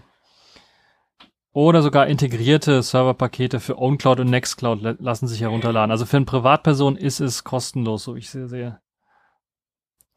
Sehr gut, dann habe ich das einfach vorhin übersehen. ja. Naja, ich habe es selber auch nur, glaube ich, einmal kurz angezockt, das, das Only Office einmal ausprobiert. Es gibt ja eine Demo-Version auf der Webseite selber und das sieht schon sehr, sehr, ordentlich aus. Es hat mehr Features als zum Beispiel so ein, so ein Google Docs und könnte dann da ziemlich interessant sein für den einen oder anderen. Und zusammen mit der Nextcloud Hub, also für die Leute, die es nicht wissen, Nextcloud Hub versucht so ein bisschen die Kommunikationsplattform ich glaube, das war das Talk-Plugin, was sie bei Nextcloud haben, zusammenzubringen mit dem äh, Synchronisations, ähm, Dateien-Synchronisations-Tool, äh, dem Kalender-Tool und dem Kontakte-Tool. Und äh, ja, das kann zusammen äh, in Zusammenarbeit auch noch mit dem E-Mail-Programm, also der tatsächlich, dass du da E-Mails im Browser laufen lassen kannst, kann das wirklich eine sehr interessante Geschichte werden. Gerade für die Leute, die halt immer auf Zack sind, immer auf Draht sind, vielleicht auch mit ihren Mobilgeräten immer unterwegs sind ähm, weil sie halt eben auch drauf zugreifen können und nicht irgendwie eine extra Software noch installiert haben müssen, sondern dass alles in der Cloud alles irgendwie läuft. Ja, ich äh, kann mir das auch sehr gut vorstellen, zumal das OnlyOffice auch eine sehr erfrischende Oberfläche bietet, muss ich sagen. Also ähm, da ist ja irgendwie so ein bisschen mit, mit, mit LibreOffice und Co.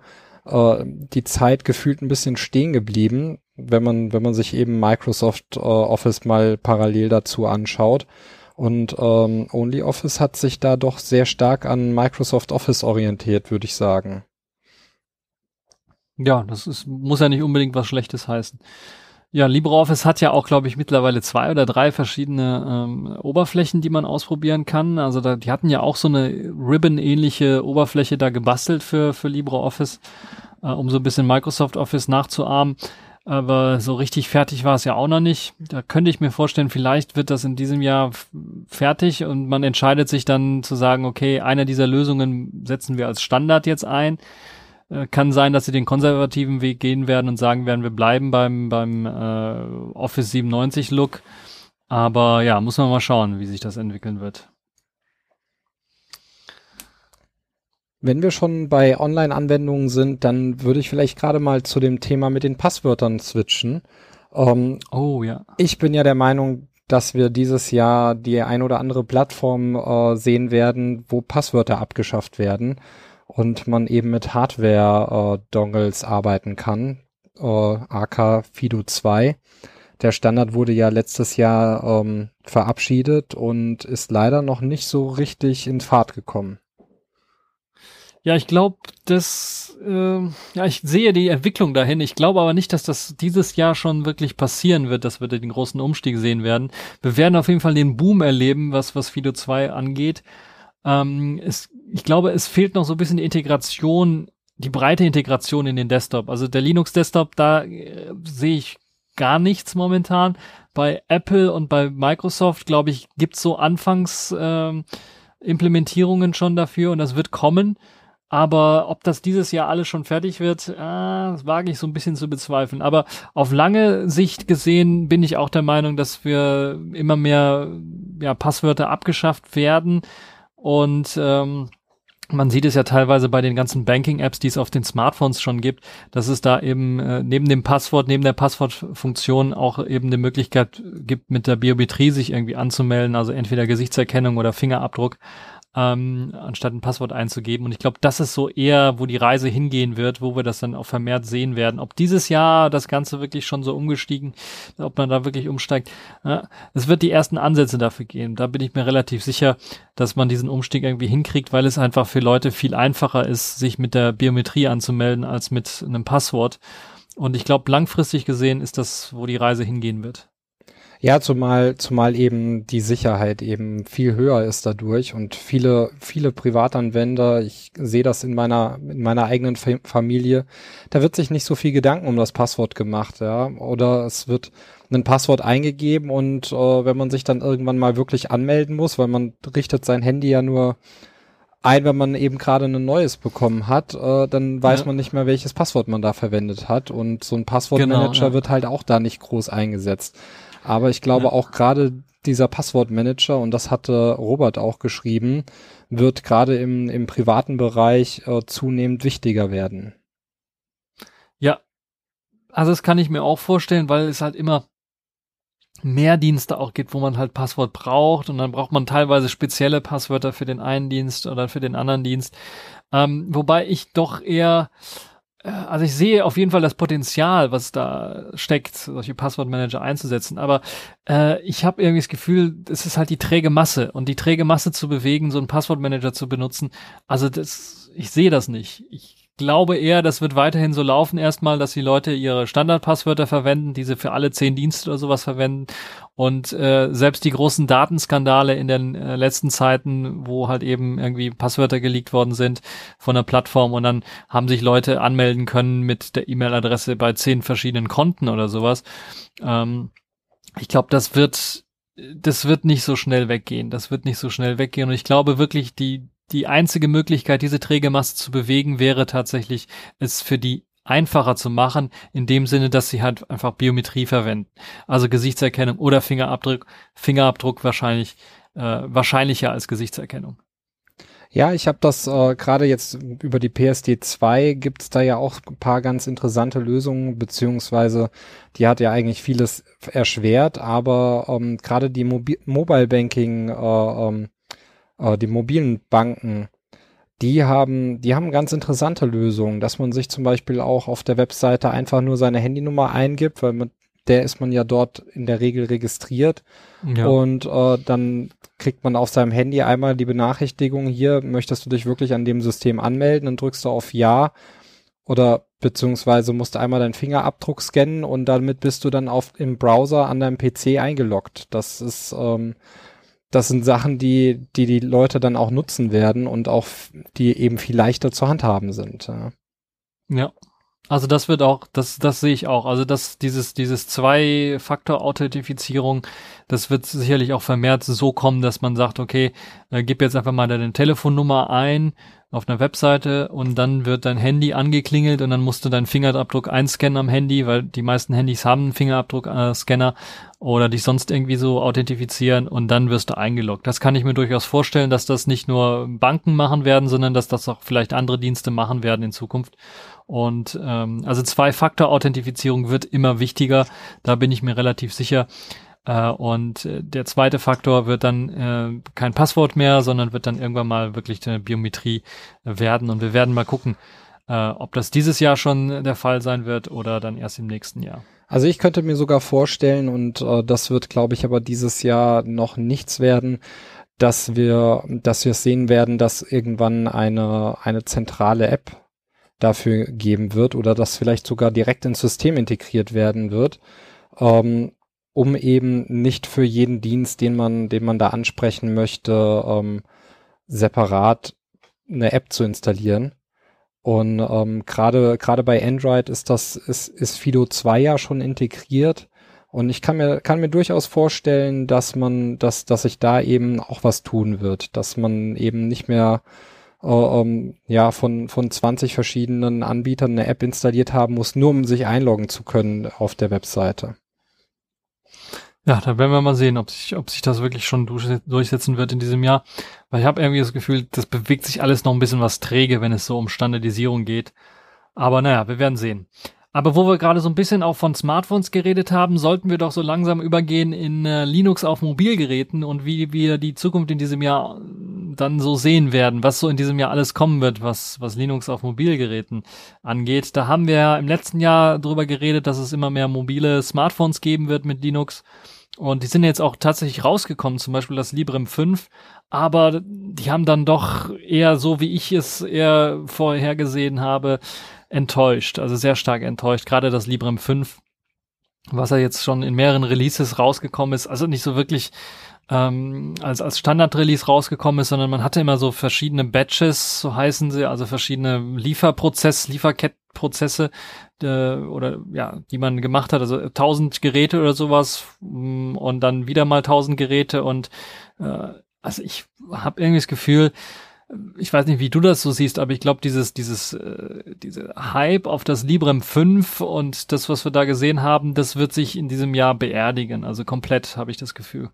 Ja, da bin ich auch deiner Meinung. Das Problem, was ich da auch sehe, ist äh, ganz klar der Preis. Das Gerät ist, äh, ist eben sehr, sehr teuer.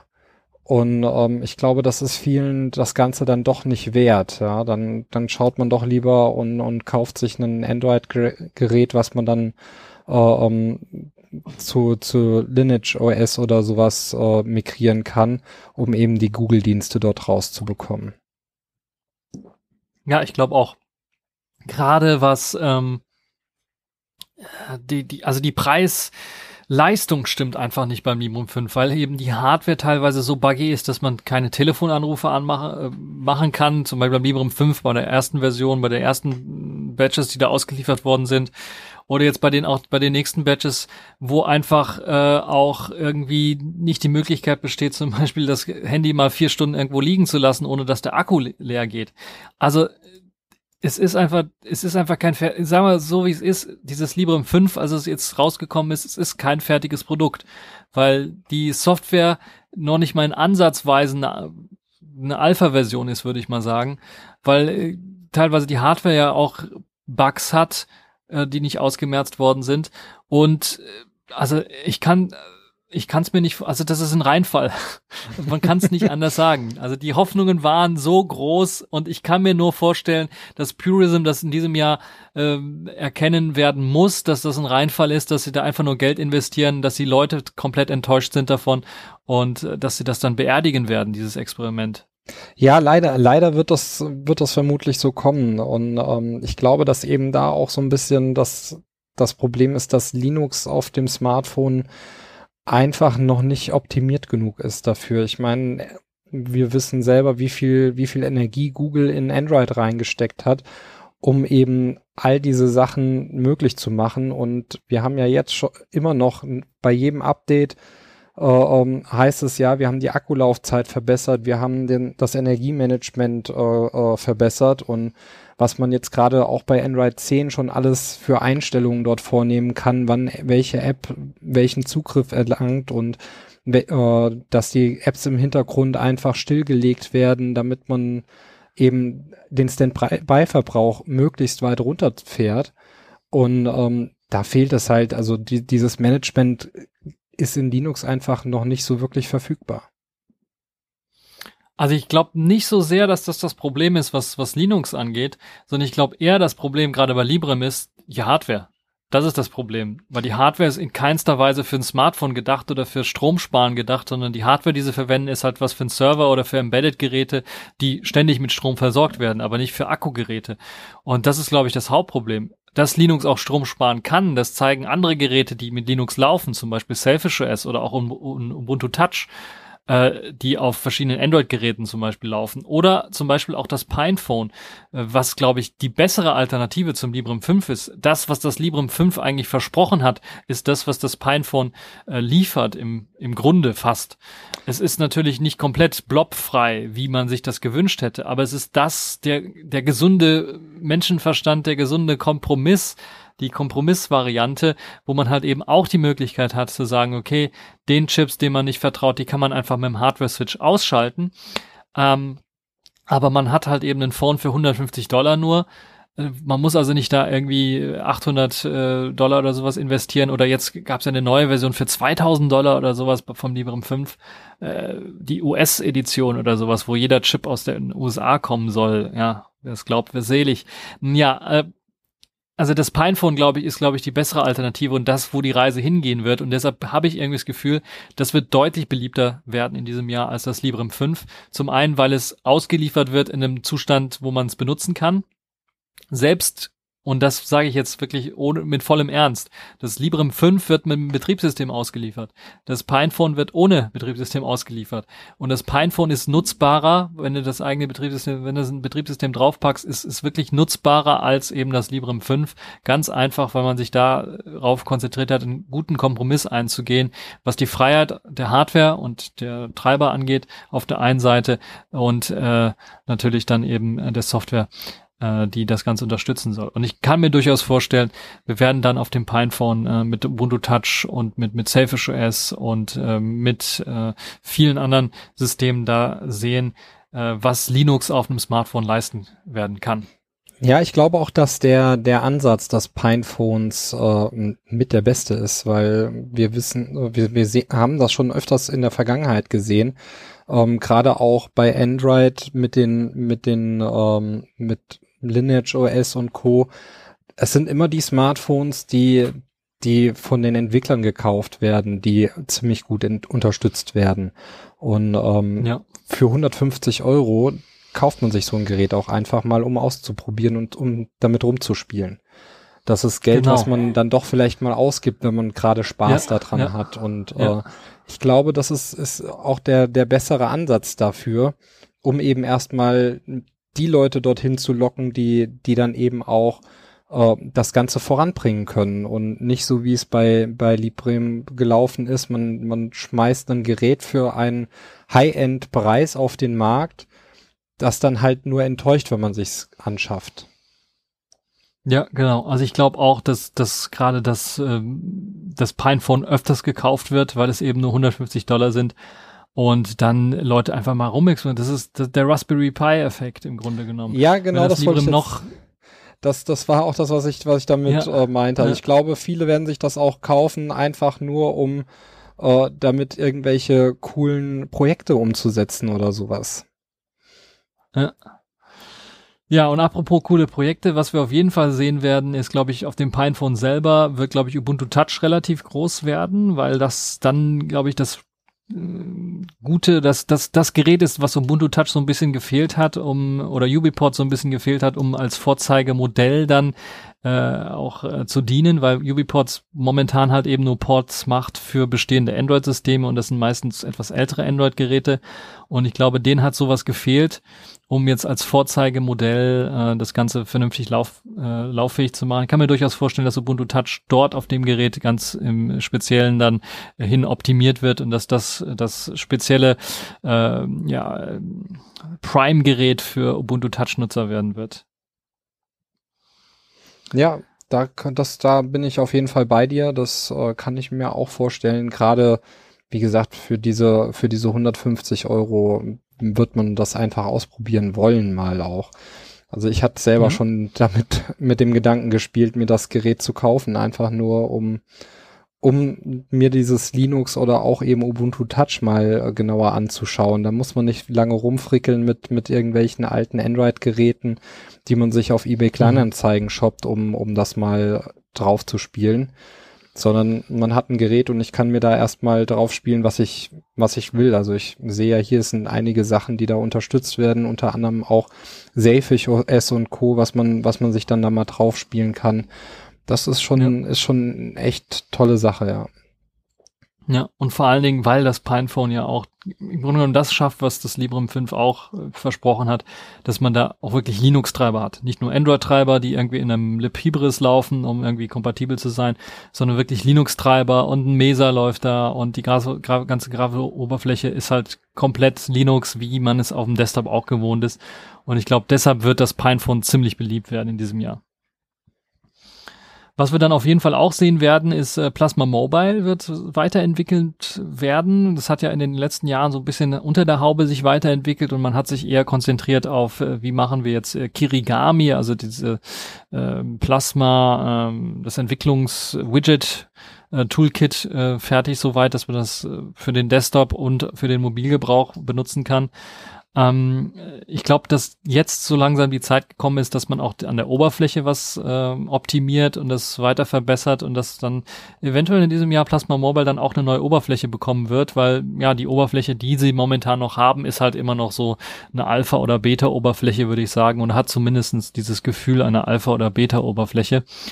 Und ähm, da muss sich was tun und ich hoffe, dass das in diesem Jahr dann passieren wird und dass das auch im Zusammenhang mit dem Pinephone dann einfacher wird, sowas auszuprobieren und äh, zu optimieren. Und äh, weil so Nexus 5 oder Nexus 5X, wo äh, es eben Plasma Mobile Images für gibt, das hat nicht jeder noch rumliegen und die Geräte gehen auch teilweise kaputt, sind aber was älter. Und da macht so ein Pinephone dann auch Sinn und äh, da werden wir auf jeden Fall eine, glaube ich, eine gute Entwicklung äh, sehen, was, was die Oberfläche von äh, Plasma Mobile angeht. Ja, dann was wir äh, apropos äh, Pinephone von Pine 64 auch noch sehen werden. Also die Firma hinter dem Pinephone ist ein Tablet. Also die arbeiten schon was länger an dem Tablet. Ich habe schon, glaube ich, letztes Jahr eine Prototypversion von dem Tablet gesehen ähm, auf dem gleichen Chip basieren wie das Phone. Das könnte da auch sehr spannend werden, wenn das Teil nämlich dann ohne eben äh, LTE-Module auskommt, äh, kann es durchaus sein, dass es günstiger wird und dann eventuell die 50 Dollar nochmal günstiger wird und dann haben wir ein 100 Dollar Tablet. Und ähm, das wird auch spannend werden dann für Ubuntu Touch, für Plasma Mobile, für Selfish OS als, als Tablet-Version mit Sicherheit ähm, wenn es halt eben die gleiche Prämisse bietet, die gleichen Optionen bietet wie halt eben das Pinephone selber und man eben äh, den ganzen Kram wie Hardware abschalten von bestimmten Sachen beim beim Tablet eventuell gar nicht braucht, weil es halt eben nur einen WLAN-Chip hat ähm, wird das sicherlich sehr spannend. Und dann äh, wurde auch letztens vorgestellt, dass äh, Pine 64 an der Watch arbeitet. Und das könnte natürlich dann auch interessant werden, um vielleicht auch äh, wieder Asteroid OS auf den Markt zu bringen. Weil Asteroid OS ist ja so ein äh, Open Source Linux ähm, Smartwatch Betriebssystem, was so ein bisschen, glaube ich, auf der Stelle getreten ist. Ich glaube im letzten Jahr oder ja davor habe ich mal kurz da für Radio Tux darüber berichtet von meinen Erfahrungen Erfahrungen auf, auf äh, Android äh, Wear Watches, wo man Asteroid OS drauf installieren konnte. Ähm, es hat sich wenig getan, bis gar nichts getan, was Apps angeht oder Integration in Desktops. Und da kann ich mir vorstellen, dass natürlich so eine Pine 64 Watch da auch wieder neuen äh, Schwung in, die, in den Laden bringen könnte. Ja, ja ähm, ich weiß nicht, was, was würdest du, denkst du, da gibt's noch Chancen, was, was Tablets angeht und, und den Smartwatch-Markt, die ja im Grunde genommen, der Tablet-Markt geht ja eigentlich, der geht ja eigentlich runter, der geht nicht mehr rauf, also es geht ja eher in Detachables und, und, und, oder Tablets mit einer Tastatur oder mit ordentlich Power, äh, dahinter, also richtig Desktop-Maschinen und keine ARM-Maschinen. Da könntest du dir vorstellen, dass das eine Chance wäre, da auch mit, mit, mit der Pine-Hardware, die relativ günstig ist, äh, für den Linux-Sektor? Ich könnte mir vorstellen, dass es eben genau das sein wird, ähm, ein Tablet, was man sich eben anschafft, um dann auch äh, den Touchscreen-Support voranzutreiben, um äh, vielleicht so Dinge wie Stifterkennung voranzutreiben, Handschriftenerkennung voranzutreiben. Ähm, ich könnte mir vorstellen, dass, dass das halt eher so eine Übergangslösung sein wird, so eine Übergangshardware, ähm, um eben Linux eben fit zu machen für diese Geräte. Ja, also das, das sehe ich auch so. Das wird so eine Art, das wird, ich hoffe, dass das so eine Art Raspberry Pi Effekt haben wird, dass dann viele Leute sich das besorgen werden und dann daraufhin optimieren werden ähm, und dann nicht nur eben mobile Systeme auf, auf, auf, Smartphone vernünftig optimiert werden, sondern auf dem Tablet dann auch eben die Desktops, die klassischen Desktops hin für Touchscreens optimiert werden. Das kann ich mir durchaus vorstellen, weil ich mir vorstellen könnte, dass beispielsweise so ein, so ein äh, GNOME oder ein äh, Plasma auf einem äh, Tablet dann mit Tastatur und Maus bedient werden könnte, also ganz normales Plasma und dann, wenn man Tastatur und Maus wegnimmt, dann in so einer Art Tablet-Modus wechselt, wo sich also nicht sehr viel ändert, aber zumindest so viel ändert, dass das ganze Touchscreen freundlicher wird, als es momentan der Fall ist. Ja, und äh, da sehen wir auch gerade eben im Smartphone-Bereich äh, so ein bisschen den, den neuen Ansatz, wo es hingeht. Ähm, ich habe das Gefühl, dass, dass viele Leute vermutlich irgendwann auch die, oh, diese, diese ganzen Convertibles und sowas gar nicht mehr einsetzen werden, weil sie eben alles mit ihrem Smartphone lösen können. Ähm, Gerade die neueren Geräte, Samsung und Huawei, äh, haben das in, in, in ihren Top-Flagship-Chips äh, mit eingebaut, dass man die Geräte einfach per HDMI an einen Desktop anschließt und dann mehr oder weniger eine Desktop-Umgebung dort hat. Und, ja, ähm, genau. Das, das haben wir genau, ja die ganzen ja Jahre davor häufiger Paradedisziplin. gesehen. Ja, das wäre die Paradedisziplin. Das ist ja die Vision von Ubuntu ähm, Unity gewesen damals. Convergence, also die, die, die Möglichkeit im Grunde genommen einfach äh, alle möglichen Programme auf dem Desktop, auf dem Tablet oder im, auf dem Smartphone laufen zu lassen und je nachdem, auf welchem, auf welcher Version man sich gerade befindet, ändert sich der Desktop eben optimiert für, für diese Variante. Und gerade heutzutage, wenn man sich ein Spitzenklassen-Smartphone holt mit Android, wenn man da äh, per USB-C ähm, und HDMI was anschließt, dann kriegt man einen Android-Desktop geboten, den man mit Maus und Tastatur bedienen kann. Und ich glaube, das könnte, das wird weiterentwickelt. Die Idee ist halt, jeder sieht den Nutzen davon. Und die Idee ist halt noch nicht komplett ausgereift, äh, beziehungsweise noch nicht beim, beim Kunden angekommen, das wirklich auch so zu machen. Aber ich kann mir vorstellen, dass das mit äh, jedem Jahr, dass wir da ein Stückchen weiter kommen werden und dass, äh, dass da weiterentwickelt wird. Also ich habe mich damit äh, vor kurzem äh, ein bisschen beschäftigt wegen meinem, weil ich mir selber auch ein neues Smartphone gekauft habe und ich dieses Feature halt äh, mega interessant finde. Und äh, Google hat in Android 10 das Ganze auch schon angefangen zu integrieren.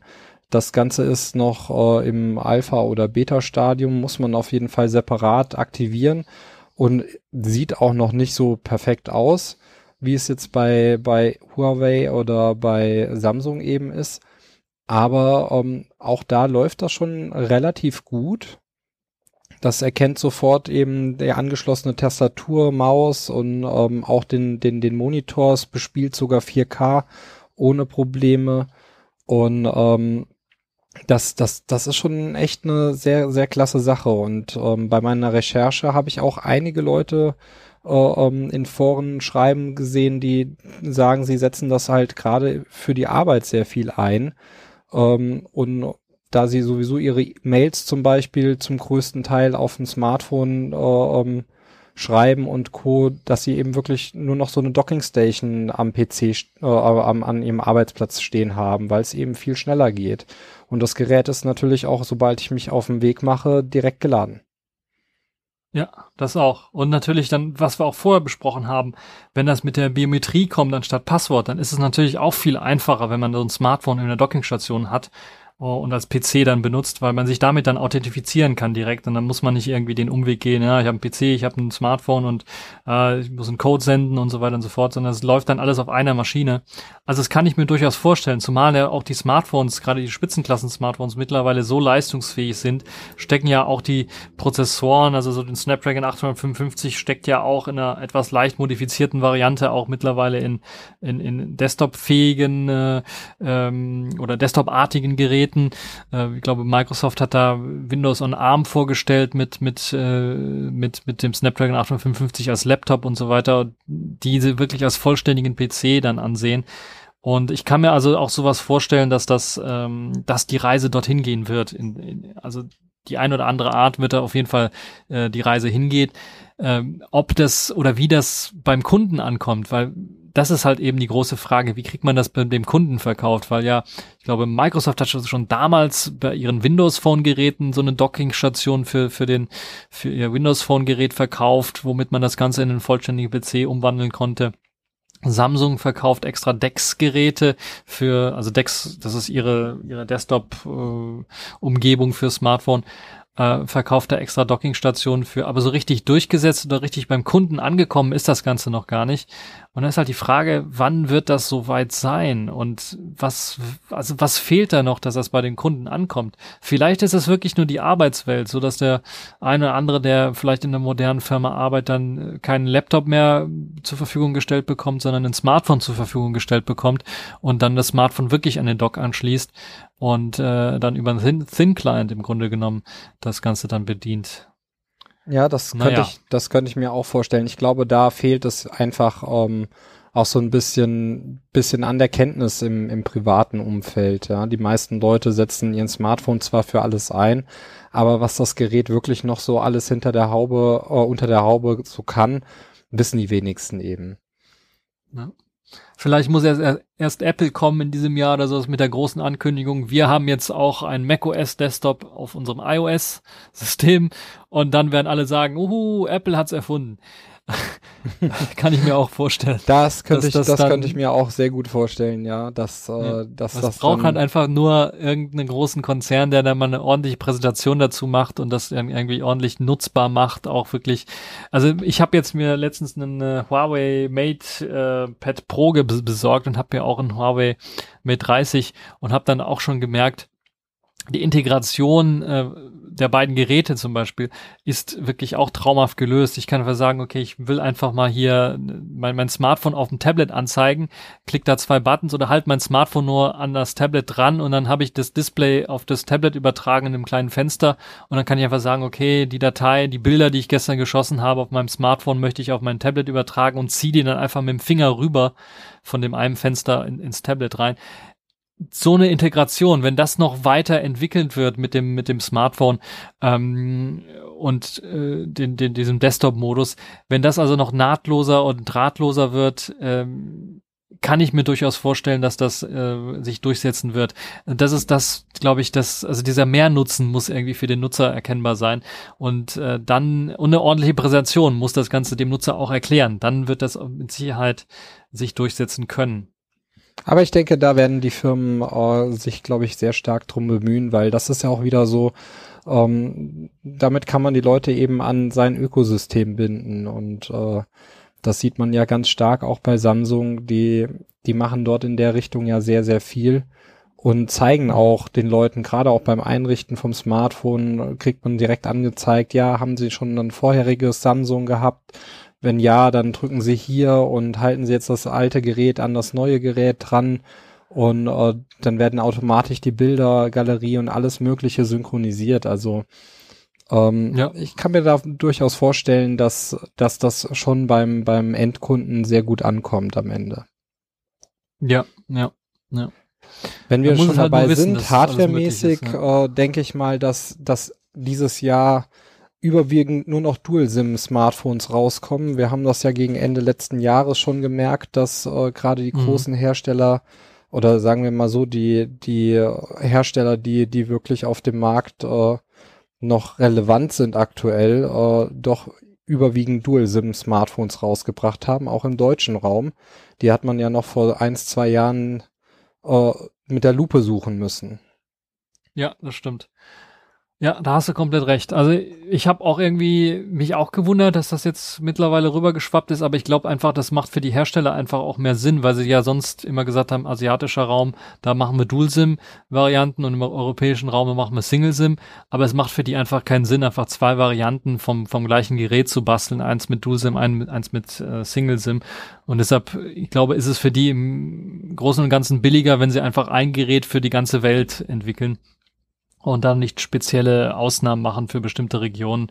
Ich glaube, das ist der einfache oder einzige Grund, weil ich glaube, DualSim so häufig in Deutschland wird es immer noch nicht eingesetzt. Klar, von uns Geeks, klar, wir haben eine extra Datenkarte und vielleicht noch eine zweite Datenkarte, die wir nutzen können, weil wir so viel Daten brauchen und ist in Deutschland zumindestens äh, was, was Daten angeht und, und äh, ja, die Vol Volumina, die wir da bekommen für Daten, äh, doch relativ gering sind. Aber ja, wir werden sehen. Äh, aber DualSim, klar, das ist auf jeden Fall eine Sache, die wir sehen werden. Ich glaube auch nicht, dass wir jetzt ein, irgendein Smartphone sehen, wenn was dieses Jahr rauskommen wird, dass er nur ein Single-SIM haben wird.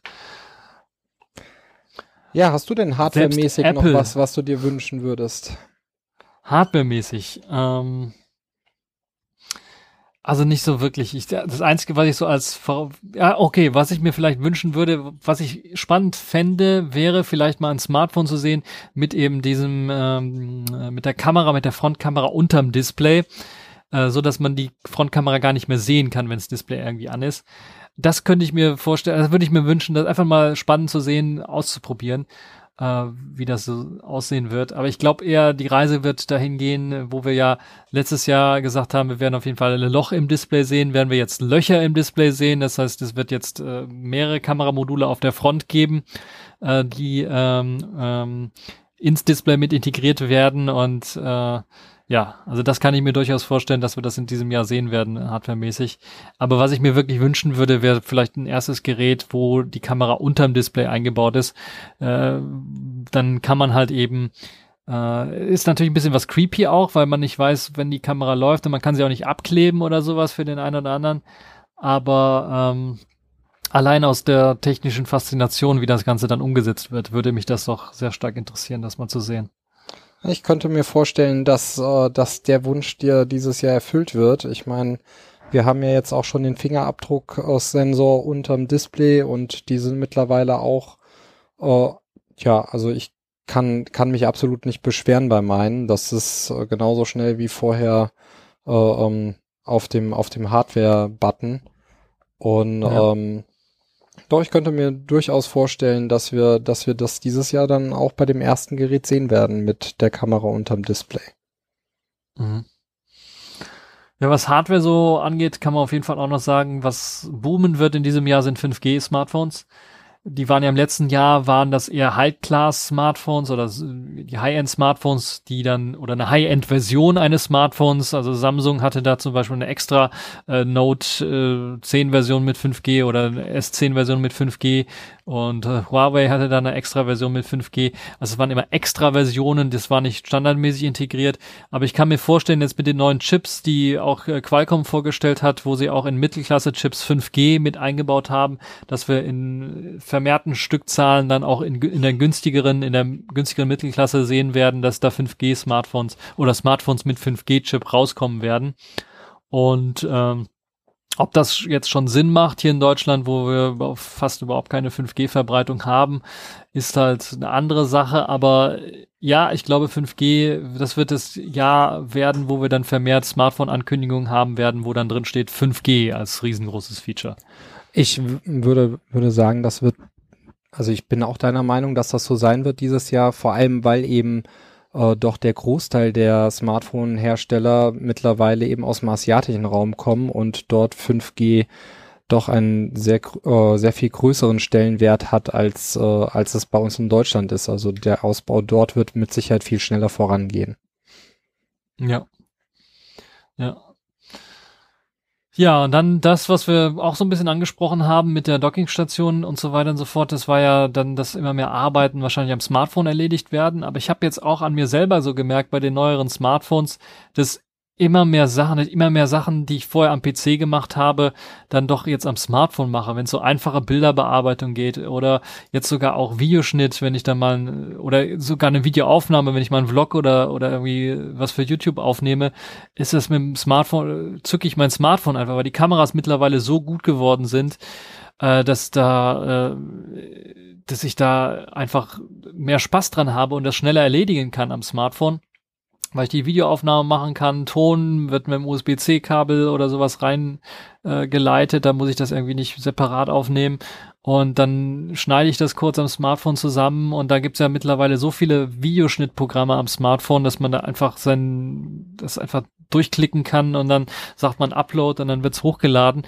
Äh, glaubst du, die Reise wird dahin gehen, dass immer mehr Leute sich dann äh, solche Sachen auch am Smartphone erledigen, also so einfache Bilderbearbeitung, Audiobearbeitung oder äh, Videoschnitt und dass das mit dem Desktop dann verschwinden wird so langsam oder glaubst du, dass das vornehmlich weiterhin ähm, Konsumgeräte werden, also diese Smartphones und, und Tablets? Nee, also ich gebe dir da, äh, ich, ich bin da ganz bei dir, weil ich merke das bei mir selber auch, dass ich sehr, sehr gerne mein Smartphone einsetze.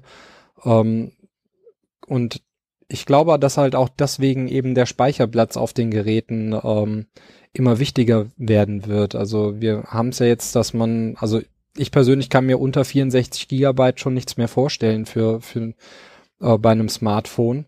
Was ja, wenn du kriegst man auch fast gar kein Smartphone mehr unter 64 Gigabyte. Das ist, ist dann wirklich low, low end.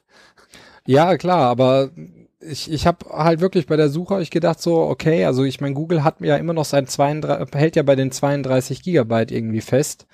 Ähm, mhm. Und äh, das, abgesehen davon, dass es, dass es aus meiner Sicht auch viel zu teuer ist für das, was es bietet, ähm, war es eben auch schon vom Speicherplatz eben uninteressant, weil die Apps, die man installiert, die lassen sich eben nicht in, in die Cloud installieren so richtig. Und ähm, ja. wenn ich mir überlege, also die Anzahl an Apps, die ich auf meinem Smartphone habe und die auch regelmäßig eingesetzt werden, wird immer mehr. Ja, also ähm, das Banking verschiebt sich auf das Smartphone. Ähm, meistens E-Mails lesen tue ich mittlerweile eigentlich auch nur noch am Smartphone. Das Antworten mache ich dann doch lieber über einen PC mit einer richtigen Tastatur. Mhm. Aber ja. ähm, um einfach mal zu checken, was ist denn da alles so reingekommen, das, das geht halt auf dem Smartphone doch alles viel schneller, ja. Ja. Ich habe auch so das Gefühl, dass das Smartphone mittlerweile immer mehr in Sachen übernimmt und, und ich konnte mir vor paar Jahren auch nicht vorstellen, dass Leute mit dem Smartphone äh, bezahlen gehen irgendwo. Das ist ja mittlerweile auch gang und gäbe, dass Leute da ihr Smartphone einfach an, an, an das Terminal halten, um zu bezahlen, weil es auch sehr schnell ist und bequem ist. Also es wird immer mehr, immer mehr Aufgaben werden vom Smartphone übernommen. Und auch die klassischen Aufgaben vom Computer werden vom Smartphone übernommen. Und wo wir ja auch so ein bisschen von Dockingstationen geredet haben, sie geht ja die Reise dann wahrscheinlich auch dahin, dass dann selbst bei heutzutage bei Texten, bei E-Mails hast du gesagt, schreibst du ja lieber am, am Laptop, weil da hast du eine ordentliche Tastatur. Aber wenn es mal so weit ist, dass die Smartphones eben in eine Dockingstation reingesteckt werden und du hast eine ordentliche Tastatur, dann würdest du es am Smartphone sicherlich auch machen wollen. Ja, also, vieles der Arbeiten, die ich, die ich eigentlich täglich mache, könnten, könnten ohne Probleme vom Smartphone übernommen werden, muss ich sagen. Also ähm, klar, wenn man jetzt mal hier MATLAB äh, außen vor lässt, aber äh, einfach irgendwelche ähm, Programmcode schreiben oder sowas, das, das, das ist kein Problem, das äh, auch auf dem Smartphone zu machen, wenn man da jetzt keine ja. große IDE außenrum braucht oder so. Ähm, oder ja. eben auch mit, mit dem Terminal, ähm, im Terminal einfach per SSH sich dann auf dem Server aufschalten oder und, und dort irgendwelche um Anpassungen vorzunehmen oder einfach mal zu checken, was da gerade los ist, ja. Das, das geht mit dem Smartphone ziemlich schnell und einfach und es lässt sich halt auch vieles äh, automatisieren, überwachen. Es gibt für, für jede erdenkliche möglich äh, äh Lösung, die man, die man sucht, äh, irgendeine App, äh, die einem da ja. unterstützend äh, unter die Arme greift und das macht das Leben doch enorm viel einfacher. Ja, ich glaube auch, wir werden immer mehr dann so sehen, dass das, das Smartphone so zu einer Universalmaschine wird und dass der PC dann eher zu einer äh, ja, für Spezialanwendungen dann äh, irgendwas wird. Wenn man da irgendwie was machen muss, was am Smartphone nicht so einfach geht, dann benutzt man den PC. Aber ansonsten wird es einfach aus Bequemlichkeit am Smartphone gemacht. Und das werden wir vielleicht in diesem Jahr Stückchen für Stückchen dann sehen, aber äh, auf lange Sicht, glaube ich, ist das, wo die Reise hingehen wird. Und da ist es natürlich auch wichtig, dass wir da irgendwie Linux auch auf die Smartphones ordentlich irgendwie drauf bekommen, damit wir da auch eine, damit unser Linux dann nicht irgendwie ausstört, weil der PC einfach an, an ähm, an Bedeutung verliert.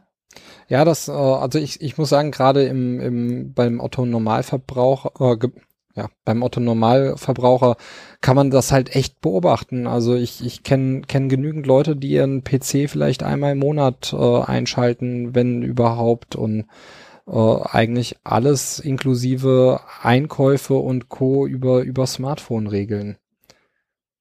Ja. Und ähm, ich merke langsam eben, dass es eben auch im Nerd-Bereich da dazu übergeht, weil eben die Dinge viel, viel einfacher sind. Um, oftmals sind, sind gerade was du jetzt auch gesagt hast, Videoschnitt und den ganzen Kram, wie, wie, wie simpel das auf dem, auf dem Gerät ist und, und die Hardware ist eben ja auch auf, auf, äh, auf diese Sachen eben getrimmt. Das ist, das merkt man dann schon.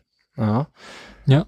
Ja. Also gerade gerade so die GoPro und, und also die Actioncam Sachen und sowas, wenn wenn man die Sachen auf auf Smartphone lädt, äh, in in 0, nix hat man da ein fertiges Video zusammengeschnitten mit Musik unten drunter und äh, das Rendern, klar, das zieht ein bisschen Akku, da stecke ich das halt mal schnell an an Strom, äh, um um äh, um den Akku zu schonen, aber das ist ist ja auch ist ist letzten Endes keine Zeit, ja. Ich habe das in in in fünf Minuten gerendert bis ich das, äh, bis ich einen PC hochgefahren habe, die passende Software geladen habe und die ganzen Dateien rübergeschoben habe und Co., habe ich mehr Zeit verbracht als am Smartphone. Ja, ja. Sehe ich genauso. Ja, da müssen wir mal schauen, wie sich das dann weiterentwickeln wird. Aber ähm, ja, hoffen wir mal, dass der PC uns irgendwie erhalten wird als zumindest Entwicklungsmaschine, weil da gibt's, glaube ich, am Smartphone recht wenig, damit man da irgendwie ordentlich Entwicklung machen kann. Ja, ich denke, das wird auch, äh, das wird auch über kurz oder lang noch nicht äh, dahin laufen. Ähm, ja. Wir haben, wir haben eher so Anwendungen, äh, dass man Sprachen lernen kann oder auch Programmiersprachen. Da gibt es ja auch sehr viele schöne Apps, mit denen man das machen kann. Ähm, aber für den produktiven Einsatz, gerade im, im, in, in der Entwicklung, glaube ich, wird das Smartphone noch lange, noch lange da bleiben, wo es aktuell auch ist. Ja. Dann wird es in Sachen Smartphone, was denkst du, wird es weiterhin solche Projekte geben wie das äh, Fairphone und äh, das Shift Phone, glaube ich, aus Deutschland? und wie sie alle heißen. Also wird, haben die Projekte, die so auf Langlebigkeit von Smartphones äh, irgendwie ausgelegt sind, haben die noch Chancen? Weil wenn ich mir jetzt die Smartphones, auch die Spitzenklassen Smartphones anschaue der letzten Jahre, da werden ja die Smartphones immer länger auch unterstützt von den Herstellern. Und ähm, die ursprüngliche Idee von von den äh, von Fairphone und von Shiftphone war ja erstmal fair das Ganze bereitzustellen, dann natürlich auch für den für den Endkunden im Grunde genommen nicht nur das gute Gefühl zu geben, etwas fair erworben zu haben, äh, sondern auch natürlich das äh, lange benutzen zu können. Und da ist halt die Frage, Denkst du, dass diese Projekte als eigenständige Projekte Zukunft haben oder dass sie sich vielleicht integrieren in die äh, verschiedenen Produktabteilungen und Produkte, die dann die großen Hersteller wie Samsung, Apple und Co. dann herausgeben werden. Da ich die, da ich die Sachen auch mit, mit einem Lachen und einem weinenden Auge die ganze Zeit verfolge, ich glaube, dass das leider nicht so die richtige, äh, nicht wirklich die Zukunft hat, weil die Geräte sind absolut nicht konkurrenzfähig. Also ähm, selbst wenn ich, wenn jetzt gerade das neueste Fairphone oder ähm, ja, also die, die, selbst die neuen Geräte sind einfach, wenn sie rauskommen, schon, schon so stark veraltet, dass, dass es sich halt, ja, dass es sich nicht lohnt, diese Geräte zu kaufen. In der Regel ist es sinnvoller, dann auf dem Gebrauchtmarkt äh, sich ein zwei Jahre altes Top-Smartphone zu kaufen, was den gleichen Preis dann auf, in, am Ende kostet und ähm, zumindest mal den Umweltaspekt in Form von, ich nutze das Gerät weiter, ähm, auch mit dabei hat. Das Einzige ist eben gerade die, diese faire Förderung von, von, den, äh, von den Metallen. Das ist, glaube ich, etwas, was aber auch die großen Hersteller ähm, so nach und nach mit ins Auge fassen, weil eben doch gerade jetzt hier in Europa ähm, aus meiner Sicht ein Ruck in die Richtung geht, dass viele Leute eben darauf achten. Ja, also ich habe auch das Gefühl, dass die Idee von Fairphone und Co.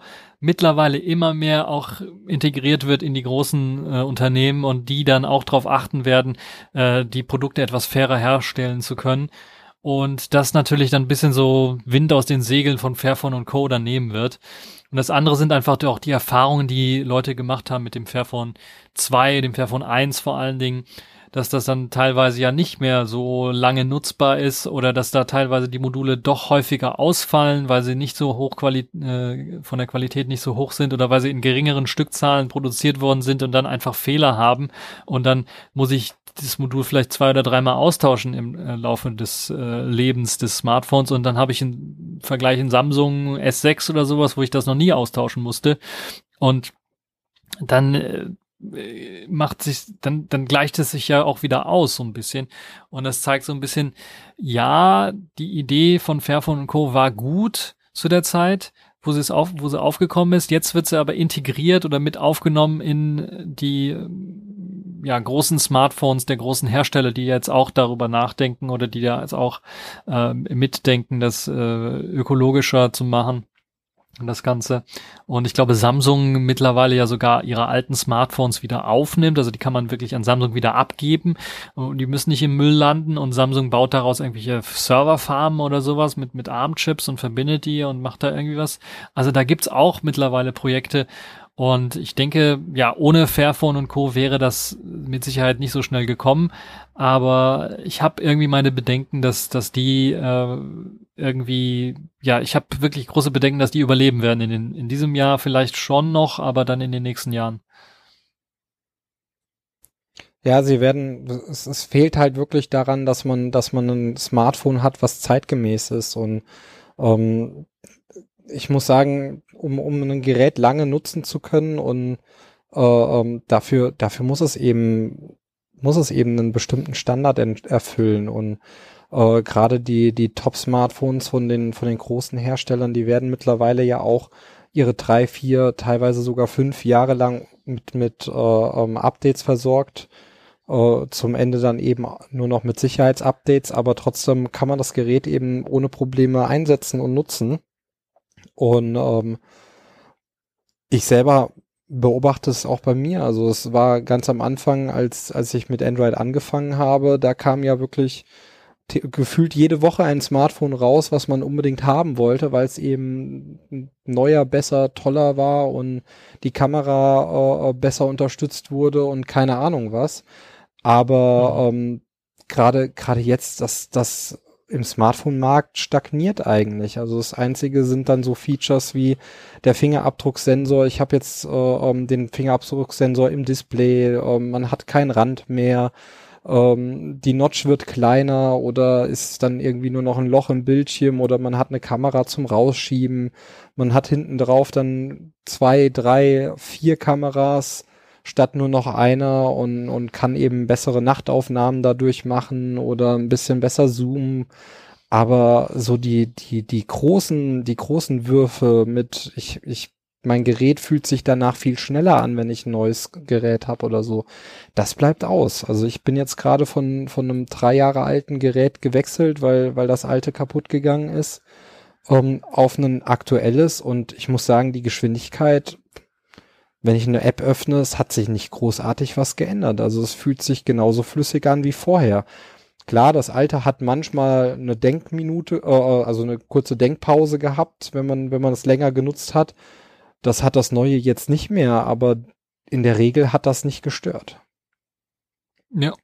Ich glaube auch, dass die Smartphones mittlerweile an einem Punkt angekommen sind, wo eben dieser Boom zu Ende ist und wo wir jetzt doch eher in die Phase kommen, wo das stagnieren wird und wo es langsamer auf jeden Fall wachsen wird. Es wird ein bisschen was weiter wachsen, glaube ich, noch, weil es noch viele Länder auf der Erde gibt, wo eben äh, es noch im Boom ist, aber es wird langsamer wachsen, als das ähm, die letzten Jahre so der Fall war.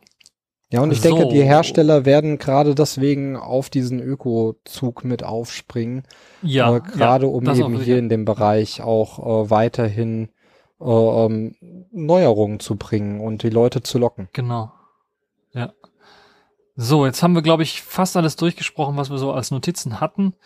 Ganz am Rande, was wir, glaube ich, vergessen haben, war Selfish OS anzusprechen im mobilen Bereich da wird es, glaube ich, in Sachen Entwicklung, äh, hoffentlich wird's das, wird wird's das große Qt 5 Update geben, also entweder auf 5.9 LTS, Qt 5.9 LTS oder vielleicht sogar 5.12 LTS.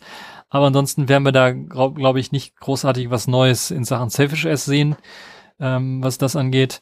Das wird also auch eher stagnieren, als dass da großartige Änderungen zu erwarten wären.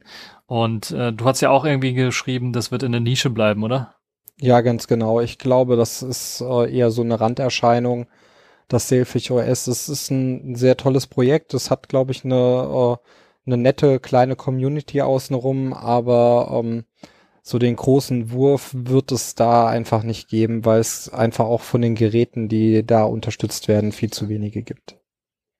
Ja, ja, dann haben wir im Grunde genommen alles durchgesprochen, was wir so als äh, Vorausschau für dieses Jahr uns ausgedacht haben und wir können die Glaskugel wieder in den Schrank legen und nächstes Jahr wieder rauspacken und dann oder vielleicht Ende des Jahres mal schauen, was sich alles bewahrheitet hat, was wir hier vorausgesagt haben.